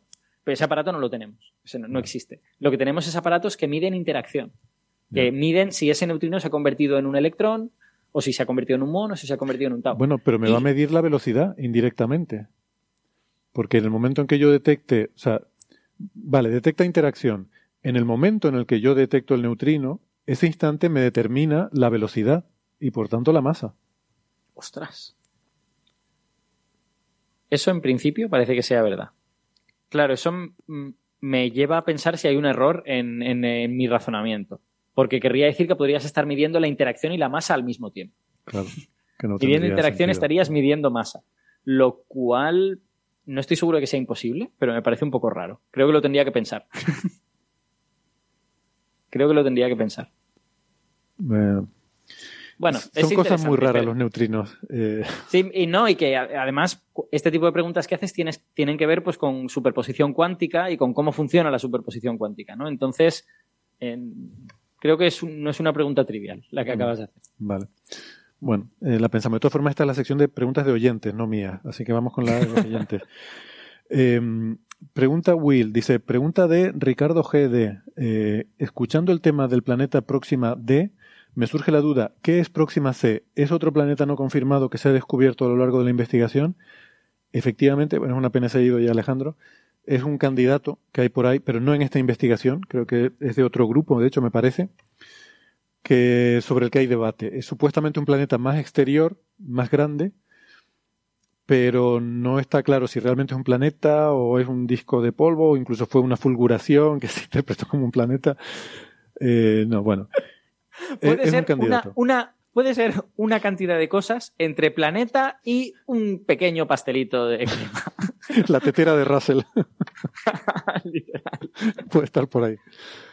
Bueno, eh, o sea que sí, que es un, es un candidato y entonces, pero, pero sería un planeta diferente a este, ¿no? Sería un planeta más exterior y por tanto más difícil de detectar. Y esto lo hilo con la pregunta de Cristina Hernández García, que decía si es posible que Próxima B u otros compañeros puedan transitar la estrella o es muy poco probable. ¿Se tiene alguna idea de eso ahora que se ha sabido de Próxima C? Eh, y la respuesta es que no, no, estos planetas no transitan. Se los ha detectado por esta técnica de velocidad radial que lo que mide es la, eh, el efecto gravitatorio del planeta sobre la estrella. Y es que transitar es poco probable que ocurra. O sea, realmente para detectar tránsitos tienes que ver muchas estrellas y tener y algunas de ellas, mm, pues por, por casualidad, en algunas de ellas se va a dar la situación del tránsito, que es que el planeta pase por delante de la estrella.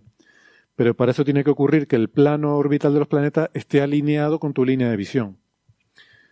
Y ese alineamiento, pues solo ocurre en un cierto porcentaje que ahora no sé cuál es, pero será del orden del 10% de los casos o algo así. Y esencialmente, si eso pudiera ocurrir, ya lo habríamos visto. Y el hecho de que no lo hayamos visto es prueba de que pues está mal alineado. Que hay que, en que hay Próxima que decirle a próxima vez que se gire. Próxima, por favor, gírate un poco. Y además es importante porque decía Alejandro, si se acuerdan, que cuando hablaba de la masa de, de próxima B, que, que no se sa- pasa como con los neutrinos, que no está bien definida la masa de próxima B. Porque lo que se tiene es el límite inferior, eh, porque dependiendo de cuál sea ese ángulo del planeta, de la órbita del planeta con nuestra línea de visión, la masa puede ser mayor o menor. O sea, nosotros, esta técnica de la velocidad radial solo ve la, el efecto gravitatorio, cómo se mueve la estrella en nuestra dirección. Pero podría ser que el planeta también estuviera tirando en otra dirección, digamos, transversal a nuestra línea de visión y no lo veríamos. ¿Vale? Así que al no transitar nos falta, nos falta ese dato. Dice Exospace, y me parece un comentario muy, muy atinado, que es que Próxima C es una superposición de planeta, fulguración y anillo cuántico. Sí. y, y la verdad es que me parece plausible después de lo que acabamos de decir. Bueno, eh, por último, por ir terminando, eh, pregunta, bueno, esta, no sé si ustedes oyen, si, si conocen algo de esto, pregunta Cristina Hernández si había un experimento que decía que un neutrón concreto a veces parecía estar y a veces no, sugiriendo cosas de cuerdas o era mala información de los medios. No me suena nada de esto, no sé si ustedes saben algo. Un neutrón. O sea, Sí. no, no- La verdad es que. Me atrevo a decir que ninguna frase que incluya la palabra neutrón y cuerdas juntas eh, tiene sentido. En teoría de cuerdas un neutrón es como el cosmos, ¿no? O ya- pido disculpas, pido disculpas a todos mis amigos fenomenólogos de cuerdas, pero seamos honestos. Estos A son mí- los que a tú mí- te lo encuentras y dices, son unos fenómenos. Ayer, ayer yo estaba, ahora que hemos dicho lo de neutrón, os cuento una anécdota muy graciosa, que es to- completamente apócrifa, pero estamos ya en las horas de contar cosas apócrifas. Que es que ayer estaba preguntando a mis amigos físicos nucleares cómo se mide la masa del neutrón, porque, joder, no, tiene carga. Entonces no lo puedes hacer girar en un campo magnético fácilmente. Parece que la respuesta es que se mide con reacciones nucleares que tienen que ver con deuterio y tal, o sea que hace falta física nuclear para medir la masa del neutrón, pero me contó una, una compañera que ella conoció a un ruso en un, en un congreso que dijo que tenía una técnica para meter neutrones dentro de una botella, bueno, no sería una botella, supongo, y pesarlos en una báscula. Lo cual me parece una fantasía. O sea, ojalá ese ruso exista y de verdad haya hecho eso. Ojalá, y que por favor lo haga rápido porque después de 11 minutos se le fueron la mitad. Exacto. efectivamente. O sea, me, me parece una locura porque quiero decir, habría que conocer la masa de esa botella con una enorme precisión, el número de neutrones que has metido dentro con una precisión absoluta. O sea, quiero decir, me parece imposible que eso se haga, pero, pero me parece maravilloso. Lo que puede hacer un crea- ruso, no, no, igual no subestimes a Alberto lo que puede hacer un ruso con una botella.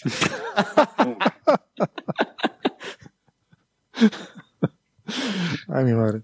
No, no hay Le- nada le que dan- añadir, señor. Le dan ganas de invadir Ucrania, seguro. bueno, entre, entre eso y, y el himno nacional, que no es por nada. Yo, me lo pongo a veces, ¿eh? me encanta el himno soviético barra ruso, me parece el, el himno más bonito de todos.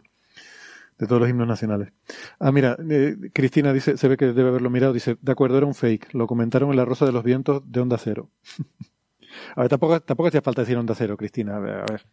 En mi emisora siempre ofreciendo gran información. siempre la información más Bueno, es una, a ver, es una emisora privada y, en fin, hay que pagarle a la gente, de algo tienen que vivir y el mercado es lo que tiene. A mí me fastidia cuando esas cosas lo hacen los medios públicos, ¿no? Y ya está, no, No, en, el, no diré en más. el fondo tengo que decir que la gente de La Rosa, bueno, hay de todo en La Rosa, pero no, no es gente que vaya a intoxicar. Muy a menudo cuando comentan este tipo de, de cuestiones, yo cuando les he oído comentar cosas de ciencia, las comentan con ignorancia. O sea, no las comen- cuando hablan de ovnis y todo esto, sí que creo que hay gente en La Rosa que va a engañar. Pero cuando, pero cuando hablan de ciencia, creo que de verdad no entienden lo que están diciendo. Entonces, Bueno, yo muchas veces tampoco, pero, pero es igual. Em, Y tengo, tengo que decir que yo he sido oyente de La Rosa de los Vientos durante un montón de años, ¿eh? cuando era joven. Lo que pasa es que, bueno, la gente cambia. me han dicho, yo no lo conocía de antes, ¿no? Pero me han dicho que antes, hace años, era, era más interesante. Que como Bueno, que ha ido cogiendo programa- la deriva. Es un programa con una historia muy larga y eh, esto sería quizá otra conversación, pero el, el creador del programa, que es Juan Antonio Cebrián, es una persona que empezó en este mundo del misterio haciendo cosas así un poquito magufas, pero que él era periodista, pero le interesaba mucho la historia, sobre todo la historia medieval. Y terminó haciendo derivar el programa hacia hablar mucho de historia, hablar mucho del pasado, y la verdad es que cuando hablaba de eso, el programa era fabulosamente bueno. Las- los pasajes de la historia de Juan Antonio Cebrián son historia de la radio, en mi opinión, y son, y son muy, muy buenos. Lo que pasa es que siempre conservó esa componente de hablar de ovnis, de fantasmas y de tal, que Hombre, luego pues, mira- atrae a personajes un poquito dudosos. ¿no? Claro, y luego miras las cifras de audiencia y seguramente te motiva más a hablar de, de ovnis que de historia. Lamentablemente. Pues puede ser. Eh, luego, además, Juan Antonio murió, fue una cosa súper trágica. Le, murió de un ataque al corazón en el, creo en el año 2004. Eh, vamos, yo recuerdo el programa que se hizo esa semana, con todos en shock. Todos los colaboradores pro- y, y los oyentes, claro, todos estábamos en shock. Bueno, ya por ir terminando, mm, ¿tiene alguna certeza la idea de que estrellas enanas rojas como Próxima Centauri, cuando fulguren en gran cantidad, lo hagan en latitudes mayores que el Ecuador alineado a la eclíptica? Bueno, hay, eh, aquí comentamos un paper sobre esa, esa idea y sí parece que alguna de las... eh, a ver si recuerdo cómo era la, la conclusión, era que efectivamente eh, aportaban algo de esperanza a la habitabilidad de estos planetas diciendo que las fulguraciones tendían a ocurrir en latitudes altas. Eh, esto, bueno, también tiene que ver con lo, que yo le preguntaba a Alejandro, ¿no? De que las manchas suelen aparecer cerca de los polos. La dinamo de estas estrellas no es parecida a la del Sol. En el Sol las manchas suelen aparecer cerca del Ecuador, en una banda de más o menos 30 grados. Y, y además está bastante bien definido porque al principio del ciclo aparecen en, en las latitudes más altas de esa banda y luego según avanza el ciclo van migrando hacia el... No es que vayan migrando, sino que las nuevas que van apareciendo van apareciendo más cerca del Ecuador. Eh, en estrellas enanas rojas eh, se ha visto que mm, muchas de ellas tienden a, ten- a tener manchas cerca de los polos. Eh, y claro, las manchas son la expresión más visible de la actividad. Entonces, si las manchas te aparecen en una determinada región, lo lógico es pensar que las erupciones van a tener lugar también, eh, preferentemente en esa región, ¿no? Em, yo no recuerdo ese paper que estuvimos comentando en qué se basaba para concluir que estas fulguraciones ocurrían preferentemente en latitudes altas, pero esa era un poco la, la conclusión. De todas formas, no sé, yo es que, aunque ese sea el caso, me parece agarrarse un clavo ardiendo, ¿no? Porque son, son tan bestias que realmente que aparezcan preferentemente un poco más en latitudes más altas, no estoy seguro yo si eso realmente te va a salvar de los problemas que supone para la habitabilidad de un planeta el, tener una estrella tan violenta, ¿no? Y además, yo eh, voy a lo mismo, ¿no? Lo, lo, vengo diciendo desde hace tiempo y de hecho ahora está formalizado en un paper de David Keeping eh, que tiene un título muy bonito, el de la paradoja del cielo azul, que, que es esto. O sea, yo tengo la sospecha mm, muy firmemente arraigada de que las enanas rojas no deben ser sitios adecuados para la vida, sencillamente porque hay tantísimas que si no, lo lógico sería que viviéramos en una enana roja. Eh, y bueno, Keeping en ese paper hacía un, un, cierto análisis bayesiano en el que ponía esto en forma un poco más formal y, y, cuantitativa y llegaba también a esa conclusión, ¿no? De que sería más probable que viviéramos en, en torno a una enana roja que, que, una estrella amarilla, sencillamente por, por, por, la gran cantidad de ellas que hay en la galaxia, ¿no? Y además son más viejas. Ese era, ese era el paper en el que hacía estadística con n igual a 1, ¿no? No, ese era... No, ese era otro. Ese era otro, sí, sí. Eh, ese era otro, efectivamente. Ese era sobre el surgimiento de, de civilizaciones inteligentes, ¿no? Bueno, en este, en el fondo, también está haciendo una inferencia a partir sí. de n igual a 1, ¿no? Exactamente. Sí. Sí, pero esto es diferente, ¿no? Este se basa en coger las estadísticas de, de, de estrellas, ¿no? De poblaciones estelares, eh, y, y, ver en, en, cuántos escenarios, de todos los escenarios posibles que tú puedes imaginar, ¿no? Al fin y al cabo, un análisis bayesiano es plantear todos los modelos que se te pueden ocurrir con tus priors, que pueden estar mejor o peor fundamentados, pero y ver cuántos de esos modelos, de esos resultados que te salen son compatibles con la realidad. Y esa realidad es que vivimos en una enana, en una estrella amarilla.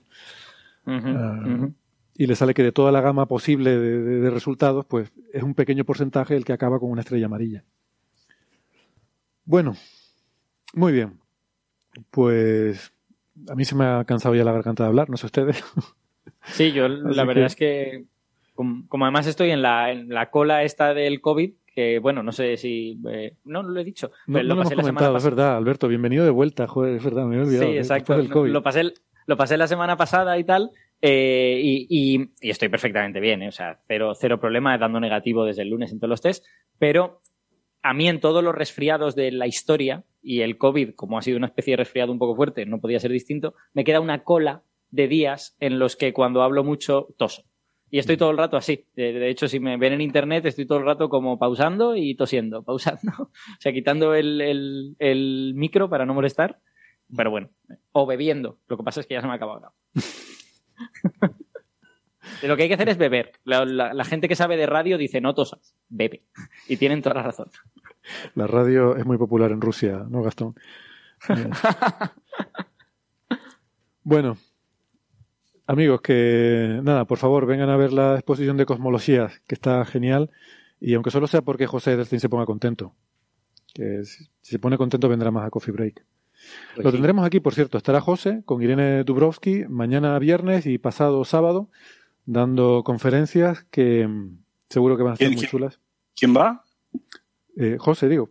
José Edelstein, que estará, estará aquí el, para la inauguración mañana viernes y luego da una conferencia junto con Irene sobre cómo, cómo surgió la idea para... Ah, entendí Dubrovsky. Eh, sí. Irene, sí, sí, también, también. Irene sí, ya sí. está aquí. Está montando, lleva ah, toda bien. la semana montando aquí todo. Bueno, si, si José Edelstein va, viene un episodio, hágame saber, yo no puedo compartir con él.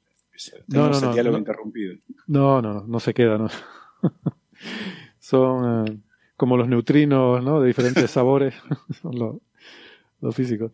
No, José solo va a estar el fin de semana, de hecho. Como está con las clases y demás, pues solo podía venir el fin de semana. De hecho, saludos a él. Eso ha dictado un poco también el, el programa de actividades, ¿no? Así mm. que, pero bueno, le estamos la verdad que súper agradecidos que ha hecho el esfuerzo de, de venir para acá. Y, y nada, que, que, seguro que va a estar muy bien las conferencias. Ya digo, va a haber una de Irene y José, los dos, el viernes por la noche, y luego el sábado una de José, ¿eh? Que se titula um, Vasos comunicantes, dos puntos, ciencia y arte. O sea, José en su salsa, vamos. Bien, amigos, con eso les dejamos. Gracias a Gastón, Alberto, también a Francis, Gracias. Alejandro.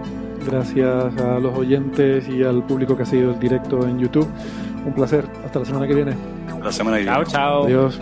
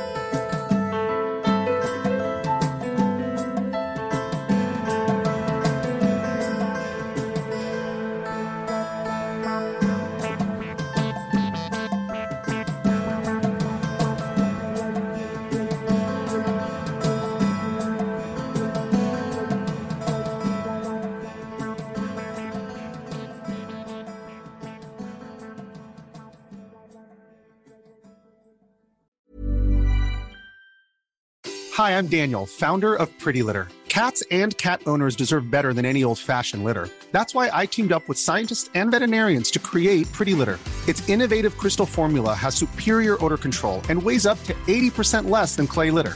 Pretty Litter even monitors health by changing colors to help detect early signs of potential illness. It's the world's smartest kitty litter. Go to prettylitter.com and use code ACAST for 20% off your first order and a free cat toy. Terms and conditions apply. See site for details.